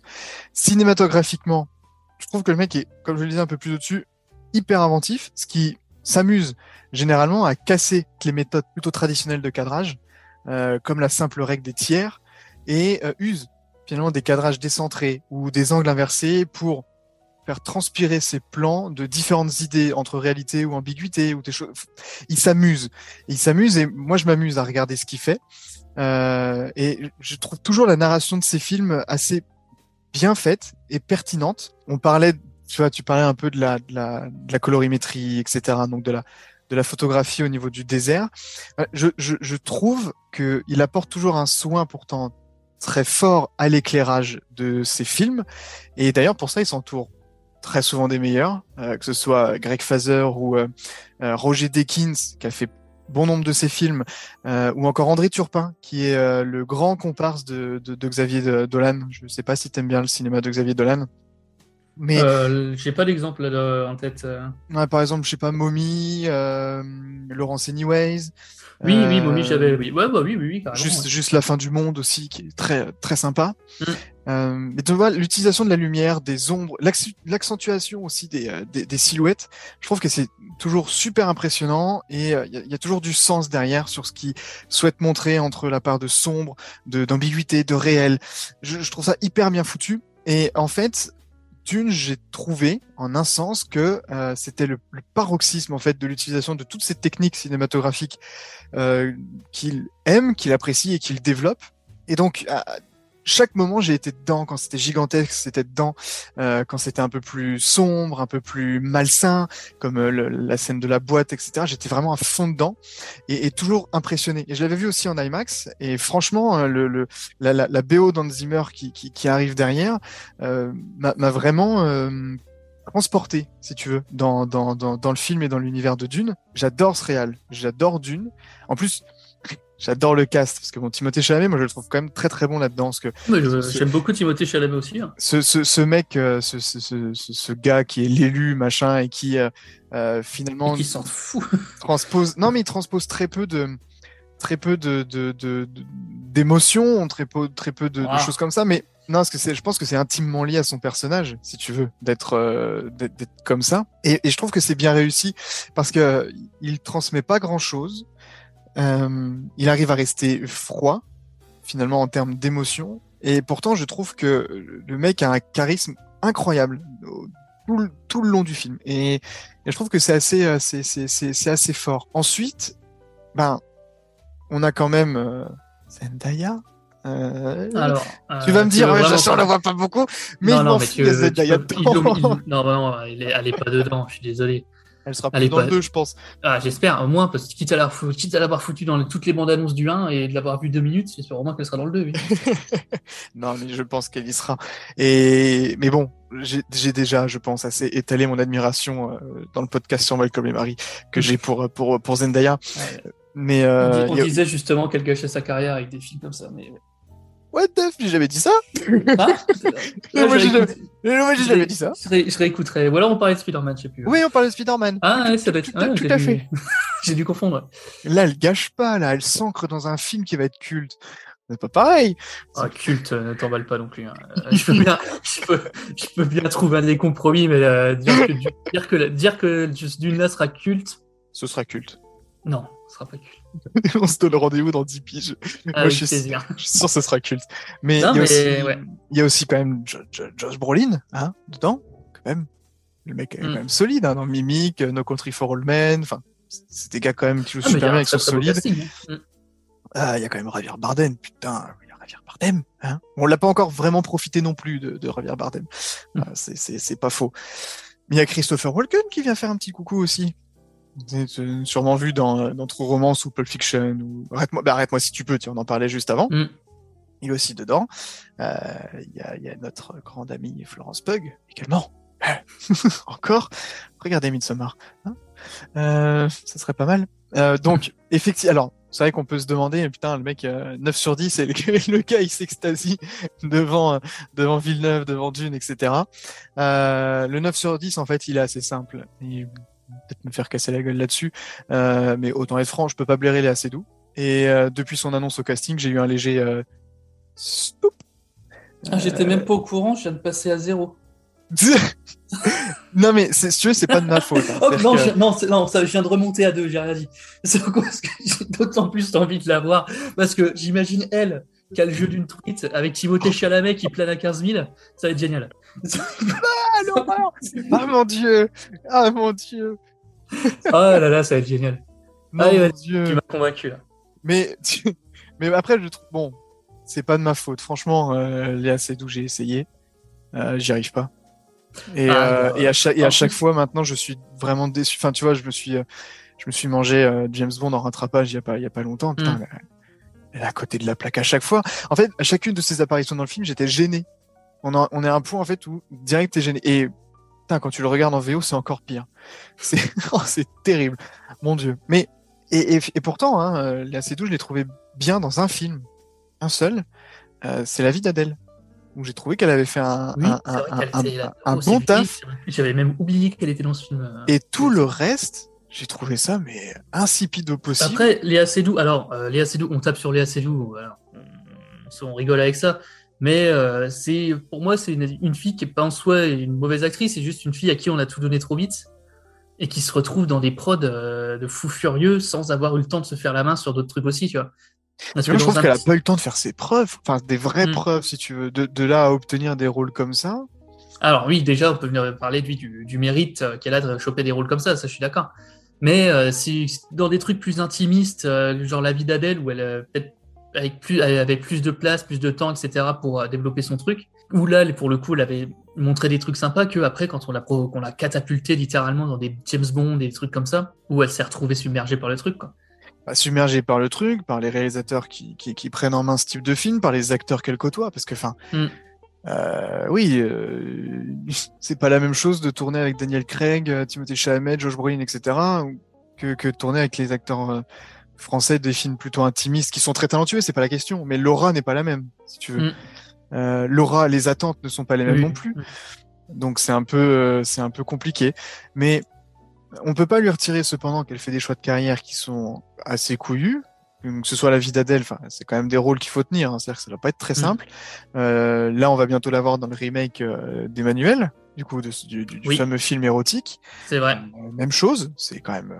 Elle est pas cool. dans le. je vais peut-être te dire une grosse connerie. Elle est pas dans le dernier Cronenberg, elle? Euh, bah si, tout à fait. Oui, celui, qui a été, c'est- celui, celui oui, qui a été Celui présenté à Cannes. euh, voilà, Cannes, exactement. Ou pareil, j'avais vu ça, j'avais vu qu'elle était chez Cronen dans le nouveau film de Cronenberg, je fais putain. Euh, et tu vois, mine de rien, alors, comme je dis, on tape dessus parce que c'est rigolo et parce que bon, on l'a un peu cherché quand même. Puis c'est un mais, entre nous en euh, plus. Donc, Oui, euh, oui, parce que nous, nous, ça nous fait parce que là, euh, là, on est gentil, hein. parce que quand on en parle entre nous, hors micro, c'est, En c'est, un poil, c'est un poil moins fin, c'est un poil moins, un poil moins Oui. subtil, quoi. Mais Oui. euh, tu vois, de- moi de la voir dans des partir, voilà, de- dans le dans le remake d'Emmanuel, dans du euh, dans du Cronenberg, des trucs comme ça, bah je me dis, elle a quand même envie de tester des trucs, quoi. Ah mais on peut pas lui retirer Et, ça. euh, Je pense que et c'est vrai. C'est pour ça que je suis pas non plus euh, totalement en mode. euh, tu vois, elle pourrait dire, je fais que les gros films grâce à papa, grâce à papa et basta, tu vois. Puis bon, elle va quand même essayer d'aller sortir un peu de sa zone de confort pour essayer de chercher des trucs. Donc je me dis pourquoi pas. Peut-être que dans quelques années, ça donnera quelque chose. hein. Donc voilà. J'espère. J'espère. Que, Et après, je l'ai pas vu Cronenberg. Bah, pas grand monde l'a vu du coup. Parce que c'est triste quand même. Enfin, je trouve que c'est triste d'avoir une actrice française qui euh, Bah oui, mais fait, fait autant de, de, de, de gros films. De... Enfin, tu vois que c'est quand même une, une représentation quand même du, du savoir-faire à la française. Et je trouve que c'est dommage qu'elle soit pas, à mon sens, au niveau. Mais attention, c'est très personnel comme euh, Mm. comme euh, comme analyse, comme ressenti. C'est-à-dire que j'ai beaucoup de mal avec euh, avec sa façon de jouer la comédie et sa façon de jouer. Sauf dans la vie d'Adèle où je la trouve euh, Ouais. extraordinaire. Et ça me rend d'autant plus triste de repenser à, l'époque à euh, Mario Cotillard, qui, euh, qui avait, qui était à l'époque, c'était elle, la, euh, l'actrice française qui réussissait à l'international, Mhm. qui, elle, pour le coup, était quand même bourrée de talent et euh, se faisait lyncher par tous les Français de tous les côtés, était ultra critiquée. Ah putain, maintenant qu'elle est assez doux, euh, on, entend plus, on les entend plus se plaindre de Mario Cotillard, hein, putain. Ouais, surtout que Donc ça on lui, a, rep- on lui a reproché une scène, quoi. Enfin, à un moment donné. euh, Oui, alors oui, il y a la El Famoso, euh, celle dans Batman, mais à l'époque, même à l'époque de la boom et tout, euh, elle se faisait cracher dessus. Euh, En France, on, avait, un- on a un problème avec les actrices qui réussissent à l'étranger. Ouais, et pourtant, quelle prestation dans la môme. Alors qu'elle Oh. est géniale. Ouais, c'est une dinguerie. Et c'est pour ça que je dis, dinguerie. ouais, tu passes de Marion Cotillard à Léa Seydoux. Ouais, ah, leur présentation. ouais, je vais monter un fan club Marion Cotillard. Ouais. Bah, elle, en a, Réhabiliter elle en a Marion moins besoin, elle en a moins besoin maintenant. c'est pas faux. Je serais pas un fan club pour Léa. Bref, C'est que je suis sûr que ce serait putain d'intéressant. de discuter avec elle Ouais. Euh, il me semble que j'ai vu des interviews d'elle. Moi, j'en ai vu qu'une, malheureusement, et euh, c'est celle où elle explique que euh, C'est celle l'école de- de, c'est la pas- vie. euh, C'est celle de quotidien Ouais, je crois que c'est ça, où elle Ouais, avec Xavier ouais, ouais. Dolan, Où elle justement, où elle parle de où l'école elle de la vie. Ouais, où t'as envie de lui, t'as envie de la frapper. Bah, c'est-à-dire Où que. elle, euh, fille, euh, c'est la fille. Alors c'est la fille de, de quel ciné elle? Alors, la- du coup, c'est la fille de l'ancien propriétaire du club de Lille, mais c'est la petite fille euh, du président de Pâté. Voilà, Euh, de- et producteur Jérôme Sédou. voilà. Donc euh, et c'est elle qui t'explique en fait que l'école de la vie, quand on veut, on peut, qu'il faut se battre pour ses rêves et que si on si on se bat très fort, on peut y arriver quoi. Mm, mm, mm. C'est pas mal, je pense, d'avoir quelqu'un en relation presse dans ces cas-là. Oui, oui, oui, oui, pour lui dire de, pour lui dire de la fermer parce que vraiment c'était pas, c'était vraiment exactement l'image qu'il fallait pas qu'elle se donne. Quoi. C'est ça, exactement. Et de la gosse de riche qui dit ah ouais mais il faut travailler dur pour y arriver, peut-être que vous un jour vous y arriverez aussi, mais putain on t'a tout donné. mais- Enfin bon, C'est ce qui lui a été reproché. pas. C'est un, des, pour- c'est un des gros reproches qu'elle a Mm. eu. hein, tout façon. ça pour dire que d'une deux. C'est un oui bien. et c'est un non. Bah écoute, euh, moi c'est un non, toi c'est un oui. Voilà. Non mais oui, en fait, et euh, pour revenir un peu du coup en arrière à ce que tu disais à propos des plans, des ruptures de plans, de l'ambiance, machin et tout, j'entends tout ce que tu dis. Il faudrait que je le revoie vraiment pour. euh, mais je suis sûr, je pense que tu as raison à ce niveau-là.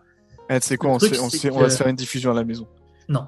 Mais. euh, non, Avec non, un apéro Allez, d'accord. Mais non, non, mais très plutôt sérieusement, le pour moi, j'entends tout ce que tu dis, c'est super, mais pour moi, ça ça se perd en fait dans un mauvais film. Et tu peux après, tu peux me faire tous les meilleurs plans que tu veux, les plus beaux cadres, les plus beaux machins, les plus beaux trucs, les, les colorométries, les messages, les trucs. Mhm. Si c'est emballé, si tous ces détails sont emballés dans un film qui est pas que je trouve raté, bah voilà quoi. Ouais, non, je comprends. Je, comp- je comprends que ça ne t'a pas. euh, j'ai souvent pas ce touché. problème-là. Quand je parle cinéma, j'ai souvent ce problème-là. C'est un des problèmes que j'ai aussi avec, euh, c'est quoi, avec Shining, où je, où le- tout le monde adore Shining. Je déteste Shining parce que j'entends euh, tout ce que les gens peuvent dire sur Shining, qu'il y a des plans, qu'il y a des cadres, qu'il y a des changements de trucs, qu'il y a des trucs cachés, qu'il y a des trucs, mais le tout est emballé dans un film qui me plaît pas. Donc je m'en fous. Ouais, Donc, je comprends. Et là, d'une deux, ça m'a fait ça. C'est je veux bien entendre qu'il y a des super qualités, mais commence par faire un bon film, après tu géreras les détails. Et c'est surtout ça, moi, le, le truc. Donc voilà, ça t'a pas du tout, euh, ça t'a pas du tout parlé, du coup. pas du tout. Ah mais ça s'entend, hein. C'est clairement. hein, c'est- non mais ça dépend de la façon dont on, récep- dont on réceptionne les choses, tu vois.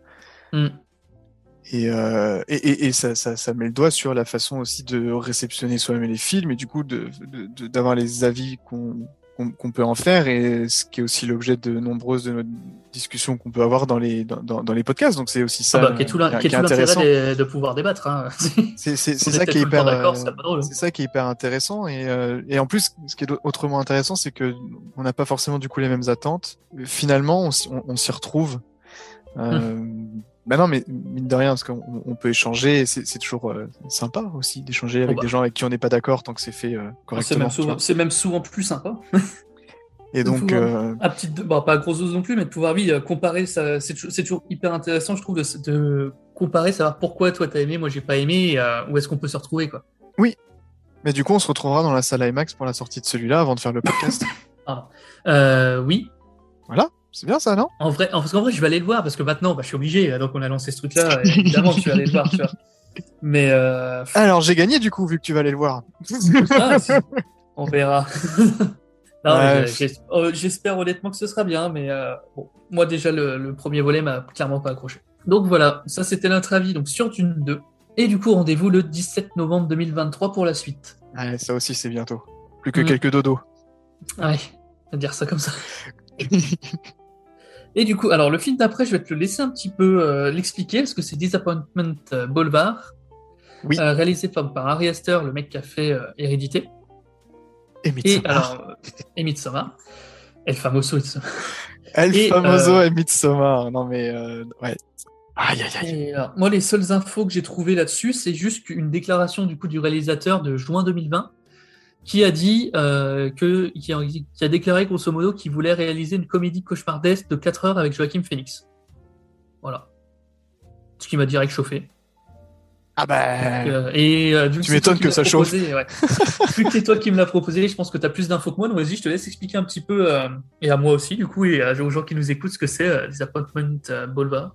Alors, pour le coup, en termes d'infos, c'est-à-dire qu'on n'a pas, on n'a pas grand-chose. On sait juste. Enfin, on sait juste. On sait quelques petites choses. La première, c'est qu'effectivement, c'est censé être un comédie cauchemar horrifique euh, proposé euh, par Harry Astor, qu'il écrit. Tout D'ailleurs, il écrit ses films.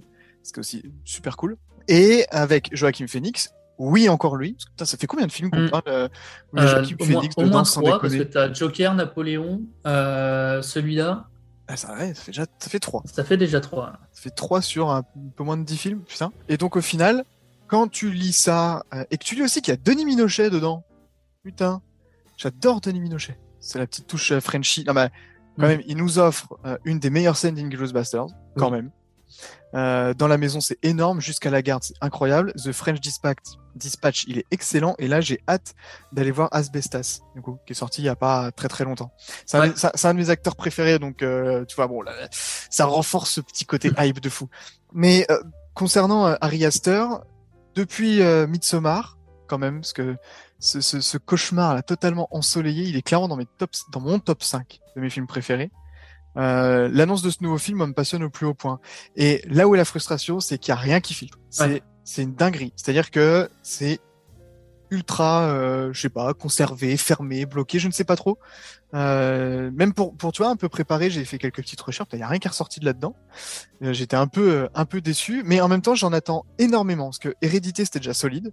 Ouais, c'était génial. Euh, Midsommar, j'ai pris une claque.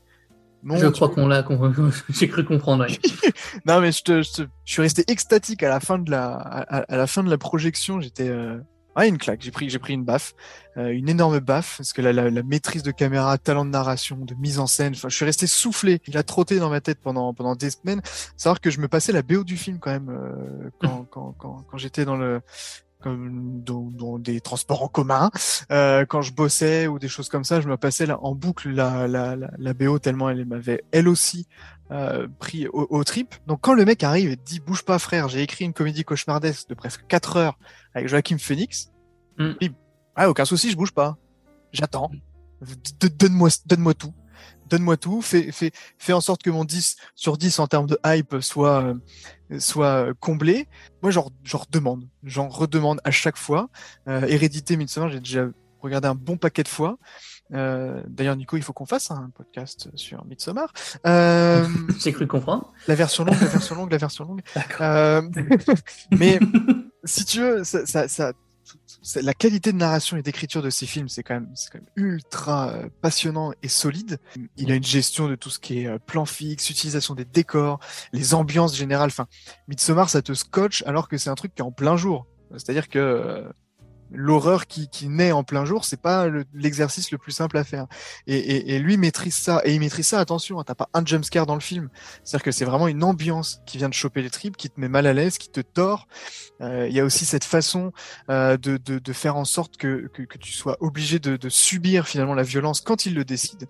Euh, C'est-à-dire que tu affrontes l'horreur, tu affrontes la, violence uniquement quand c'est mise en scène et lui il décide. C'est même pas, c'est jamais gratuit, c'est jamais fait de façon désintéressée. Et j'adore cette façon de traiter le cinéma d'horreur. Et là, comédie cauchemardesque, bah ouais, franchement, pourquoi pas? Vu ce qui vu comment il arrive à utiliser le médium à, jouer avec le genre euh, je suis très friand de ça et je pense que il serait intéressant pour tout le monde de voir ces deux premiers films euh, pour peut-être rentrer dans son dans, dans son univers parce qu'il a quand même un univers bien particulier euh, donc allez-y foncez et on se retrouve euh, en 2023 2024 je ne sais plus pour euh, pour Disappointment Boulevard parce que je pense que si euh, on est sur euh, sur cette forte progression et qu'elle est continue, on va encore avo- avoir le droit à un, un- un film de dingue.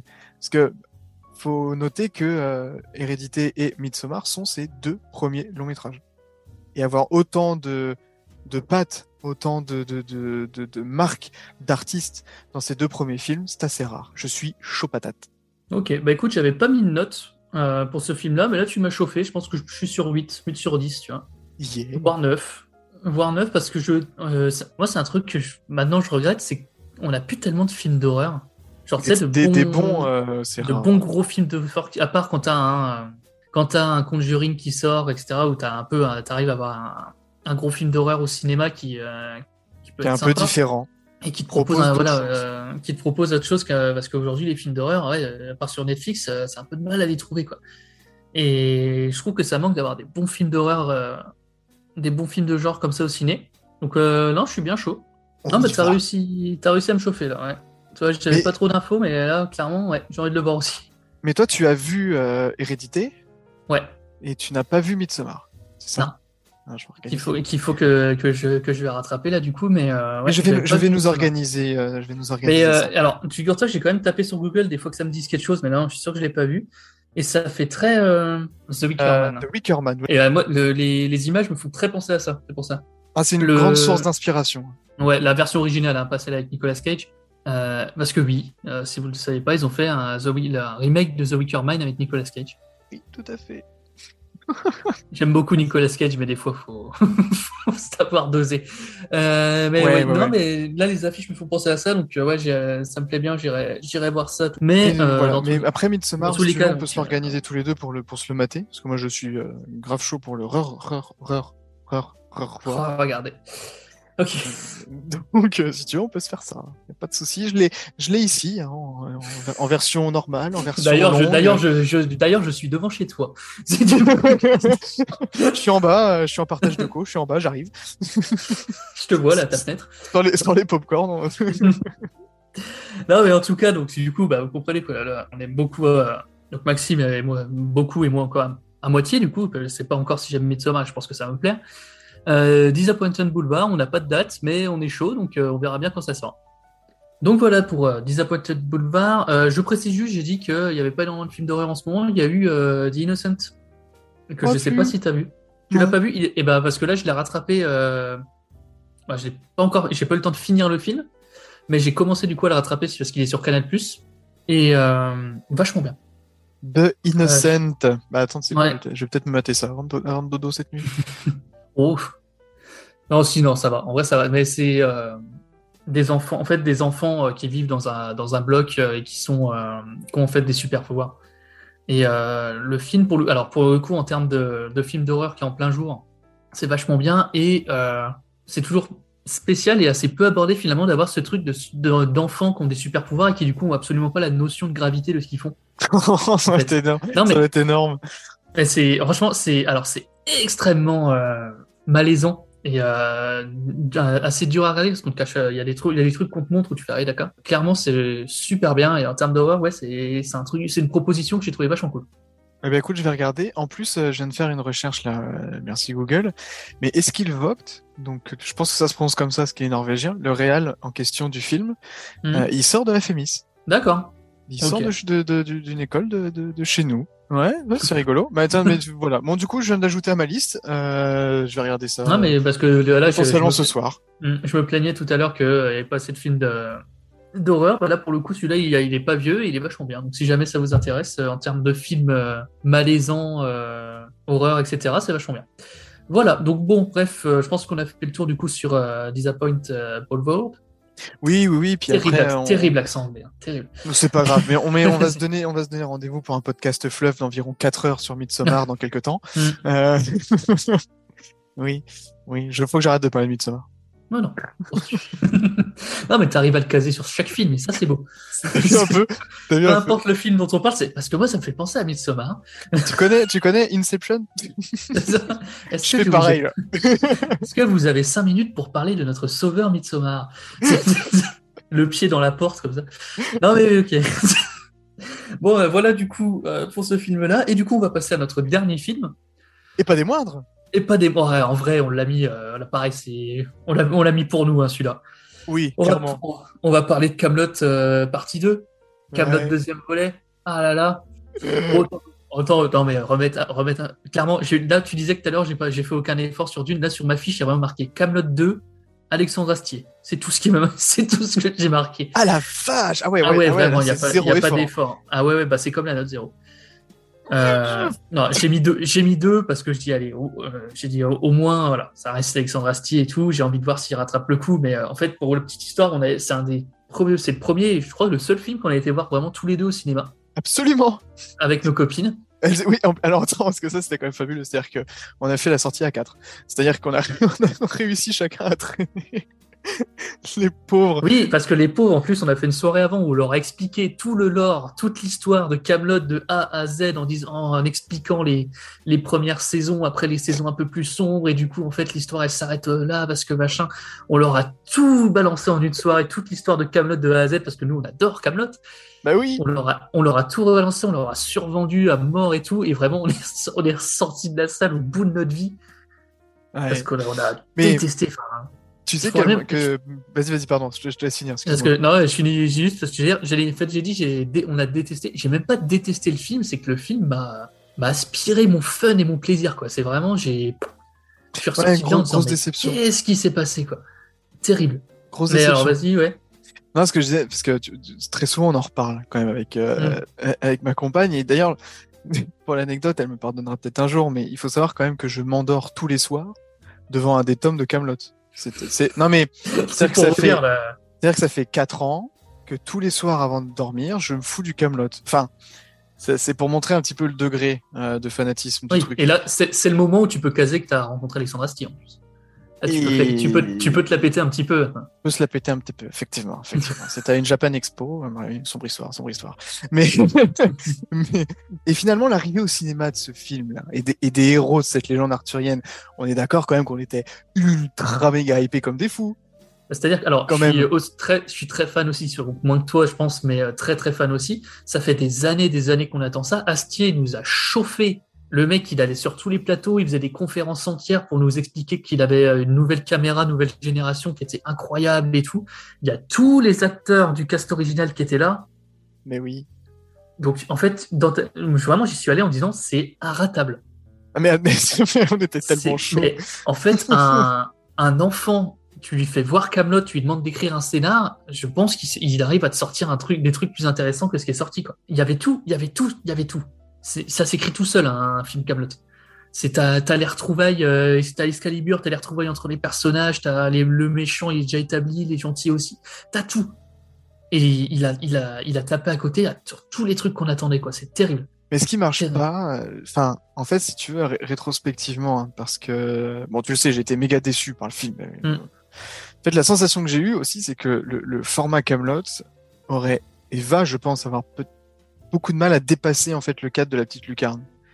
Euh, Ouais. Bah, je vois ce que si tu veux veux, dire, ouais. le film, le alors là, tu vas me prendre pour un gros maso, mais je l'ai revu sept fois, je crois, depuis la sortie. C'est vrai. Ouais, je t'assure, je t'assure. Oh. Mais en fait, Ah, tu- t'es retapé sept fois la séquence du jeu euh, du cul de chouette euh, grandeur nature là? Oui, le roule boule. Ah putain. Mais juste ça. Non, le quoi. robot brawl, pardon, le Le robot oui, brawl. le robot, le robot brawl. je Mais alors oui, je me la suis retapé cette fois. Mais en fait, si tu veux, je, je, je, je- j'ai beaucoup de mal, et je peux- c'est peut-être inconscient, hein, j'en sais rien, mais euh, de me dire que c'est aussi raté, en fait. Et donc je l'ai rematé T'essayes- cette fois, inconsciemment, t'essayes de le sauver. et j'ai essayé, alors, de, de trouver des points. Alors effectivement, il y a quelques fulgurances, par-ci par-là, très légères, très légères. Très légères. C'est des subrepticements de fulgurances. Il y, a une, il y a une scène que j'aime bien. C'est laquelle? C'est la scène où il est, où il, euh, il voit la nouvelle, où il monte leur table ronde là. Ah ouais, elle est cool celle-là. Et où il leur dit, euh, allez, on est, désolé, notre table ronde elle est nulle. Où vraiment il a ce truc de dire euh, non, tu vois. Il, il- Et là, en fait, c'est tout ce que je voulais voir dans le film, c'est ce truc-là de Arthur qui, qui retrouve, euh, qui retourne, tu vois, et qui retrouve euh, goût à la vie, goût, goût à son truc. Et euh, cette scène-là, je la trouvais hyper bien. En plus, elle est au début du film, donc j'étais plein d'espoir. Puis après, Ouais. Puis même à la fin, enfin c'est vrai qu'on avait, même à la fin quand il se met sur la table en attendant que Camelot s'effondre et tout, ça m'a un peu euh, envoyé des signaux très contradictoires parce que pourquoi il, il survit pour vouloir redevenir un héros mais il reste dépressif et euh, à la fin même en ayant récupéré Excalibur, en ayant sorti euh, le pouvoir du Jedi de la Force Mm. euh, et avoir finalement fait fuir Lancelot parce qu'il est toujours incapable de le buter, il s'allonge sur la table et il attend et je sais pas. J'ai pas, j'ai j'ai Mm. du mal à, à saisir finalement les motivations de ce, de, ce, de cet Arthur là. Et, et, et- là où où j'ai été un peu désappointé, c'est que j'adore tout ce que fait Alexandre Astier. Je suis fan de je, son ciné. je suis entièrement d'accord avec toi. Euh, je suis fan de ses spectacles. Euh, je suis Mm. fan de, de, de sa plume, de sa façon d'écrire, la façon de faire chanter les dialogues, etc. Mm. Et là, j'ai un, on arrive sur Camelot et ça fait un, avec des espérances incroyables. On en a peut-être même eu trop, hein, peut-être même trop d'attentes, Eh peut-être. oui, euh, tout le monde. Après, quand tu et du coup, bam, ça se casse la gueule. quand tu fais les séries Camelot, qui étaient quand même oufissimes, surtout sur les deux dernières saisons où il a vraiment pu faire ce qu'il voulait, que t'annonces euh, Arthur reviendra, bah, au moment où il revient, forcément, ça fait 10 ans que les gens ils sont, ils sont à bloc. euh, évidemment qu'il y a des attentes de fou. En plus, c'est Astier, quoi. Eh oui. Et il y a Et- plein de gens d'ailleurs qui aiment pas les deux derniers livres, hein, euh, qui sont. Ah oui, mais évidemment. après, et- et moi, je les adore, mais j'ai- Ah oui, non, mais c'est les... à choisir, je, je me les mets euh, en boucle. C'est-à-dire que c'est euh, c'est Astier qui sort enfin de ce truc qu'on lui avait imposé de euh, d'humour euh, entre midi, entre euh, entre le JT, et- entre le JT et le film du soir pour euh, vraiment dire ce qu'il a envie de dire. Ouais, t'as, l'émancipation de, de l'artiste. Mm. Ouais, c'est ça. C'est voilà, on a bien rigolé, mais voilà l'histoire que je voulais vous donner, quoi. Et qu'il a réussi à, à préparer, même en faisant de l'humour, à préparer petit à petit la vraie histoire d'Arthur entre guillemets, et sa descente aux enfers, même dans des trucs drôles, quoi. Enfin non, non, ça, on- ça, je pense que on apprendra à personne que la série Camelot c'est exceptionnel, et Castier c'est un génie. Et c'est d'où de là que venaient toutes nos attentes. Et bah. moi, C'est triste, de- c'est- j'étais, je trouvais ça hyper triste, mais pour moi, ça tape à côté à chaque fois. Et comme tu le disais, Camelot à la télé, euh, c'est une, c'est une, c'est une grosse série pour une petite télé. Bah, au cinéma, c'est une petite série pour un grand écran, quoi. Non mais je suis, je suis, C'est- je suis, je suis d'accord, je suis d'accord. Et pourtant c'est un, c'est un, c'est c'est un réal qui est, je trouve compétent. Enfin David et Madame Hensen, je trouve ça très très bon. Mm. Euh, Ah. C'est, mais là je sais pas. En fait peut-être que euh, l'élargissement de l'écran euh, fait également élargir les, les différents points de vue et les possibilités euh, de couvrir le hors champ qu'imposait la série. Et je trouve Mm. que que, de- que de C'est ça, voir ce qu'on ne voyait pas. Ouais. Et Ça- ça, ça notamment retire pour le- de choses. la, la fameuse armée. Mais parfait exemple. Ouais, bah, c'est ça, parce que dans la série, quand ils disent c'est quoi, c'est les 1, c'est. euh, Mais t'as les 1 et t'as les. euh, comment? Oh, mais bougre de con, je- j'en j'en- j'en- j'en perds, j'en- j'en perds mon latin. Euh, les Burgondes, les Burgondes. Les Burgondes, voilà. Bah, quand, quand dans la série, euh, t'as l'autre qui arrive paniqué, oh mon dieu, les Burgondes sont à la porte, ils vont tous nous buter, ils ont une grande armée. Bon, bah, tu sais, dans la série, tu sais que tu vas pas la voir, du coup, tu l'imagines. Oui, puis ça te fait fais, rire. ouais, et tu fais, ouais, ça va chier, quoi. Bon, bah, dans, la, dans le film, quand ils disent, regardez, les Burgondes, bah, tu les vois, tu fais, bah. Ouais, quoi, il est pas. euh, Bah, c'est ça. Non, mais il y, a- il y a ce côté, euh, je trouve que de le, le- le pouvoir de suggestion de la série euh, aurait peut-être dû se retrouver dans le, dans le film pour continuer justement potentiellement à nous faire un peu rêver ou imaginer les choses ou, ou- ou nous projeter tout seul à l'intérieur. Euh, que, que de nous montrer, nous imposer une vision qu'on s'était nous-mêmes construite pendant, euh, oh, je sais pas, peut-être plus de dix ans, tu vois. Euh, moi, moi, le chef Burgonde me suffisait pour me faire une vague idée de ce qu'étaient les Burgondes, enfin, Oui. dans la série, Mm. de, ce, de ce que sont les Burgondes dans la série et euh, quelle est leur incapacité notoire à réussir quelque chose. Que là, on te les montre. Donc à partir du moment où on te les montre, et ben, t'as plus ce pouvoir un peu d'imagination, de trucs. euh, et, euh, et, et c'est, et il a fait ça pour beaucoup de choses. Après, je comprends l'objectif. C'est-à-dire que effectivement, t'as as la possibilité d'aller au cinéma, t'as envie de mettre plein de choses, de pouvoir laisser parler ce que t'avais envie de créer. Euh, mais moi, je me suis pas retrouvé dedans. Et ce qui, je pense que ça serait méga intéressant d'ailleurs de, de, de, de débattre de ça avec Arnaud Klein. C'est celui qui a fait le record chez nous. euh, Ouais, ouais, ouais, ouais. national. Ça pourrait être vachement intéressant. Non mais.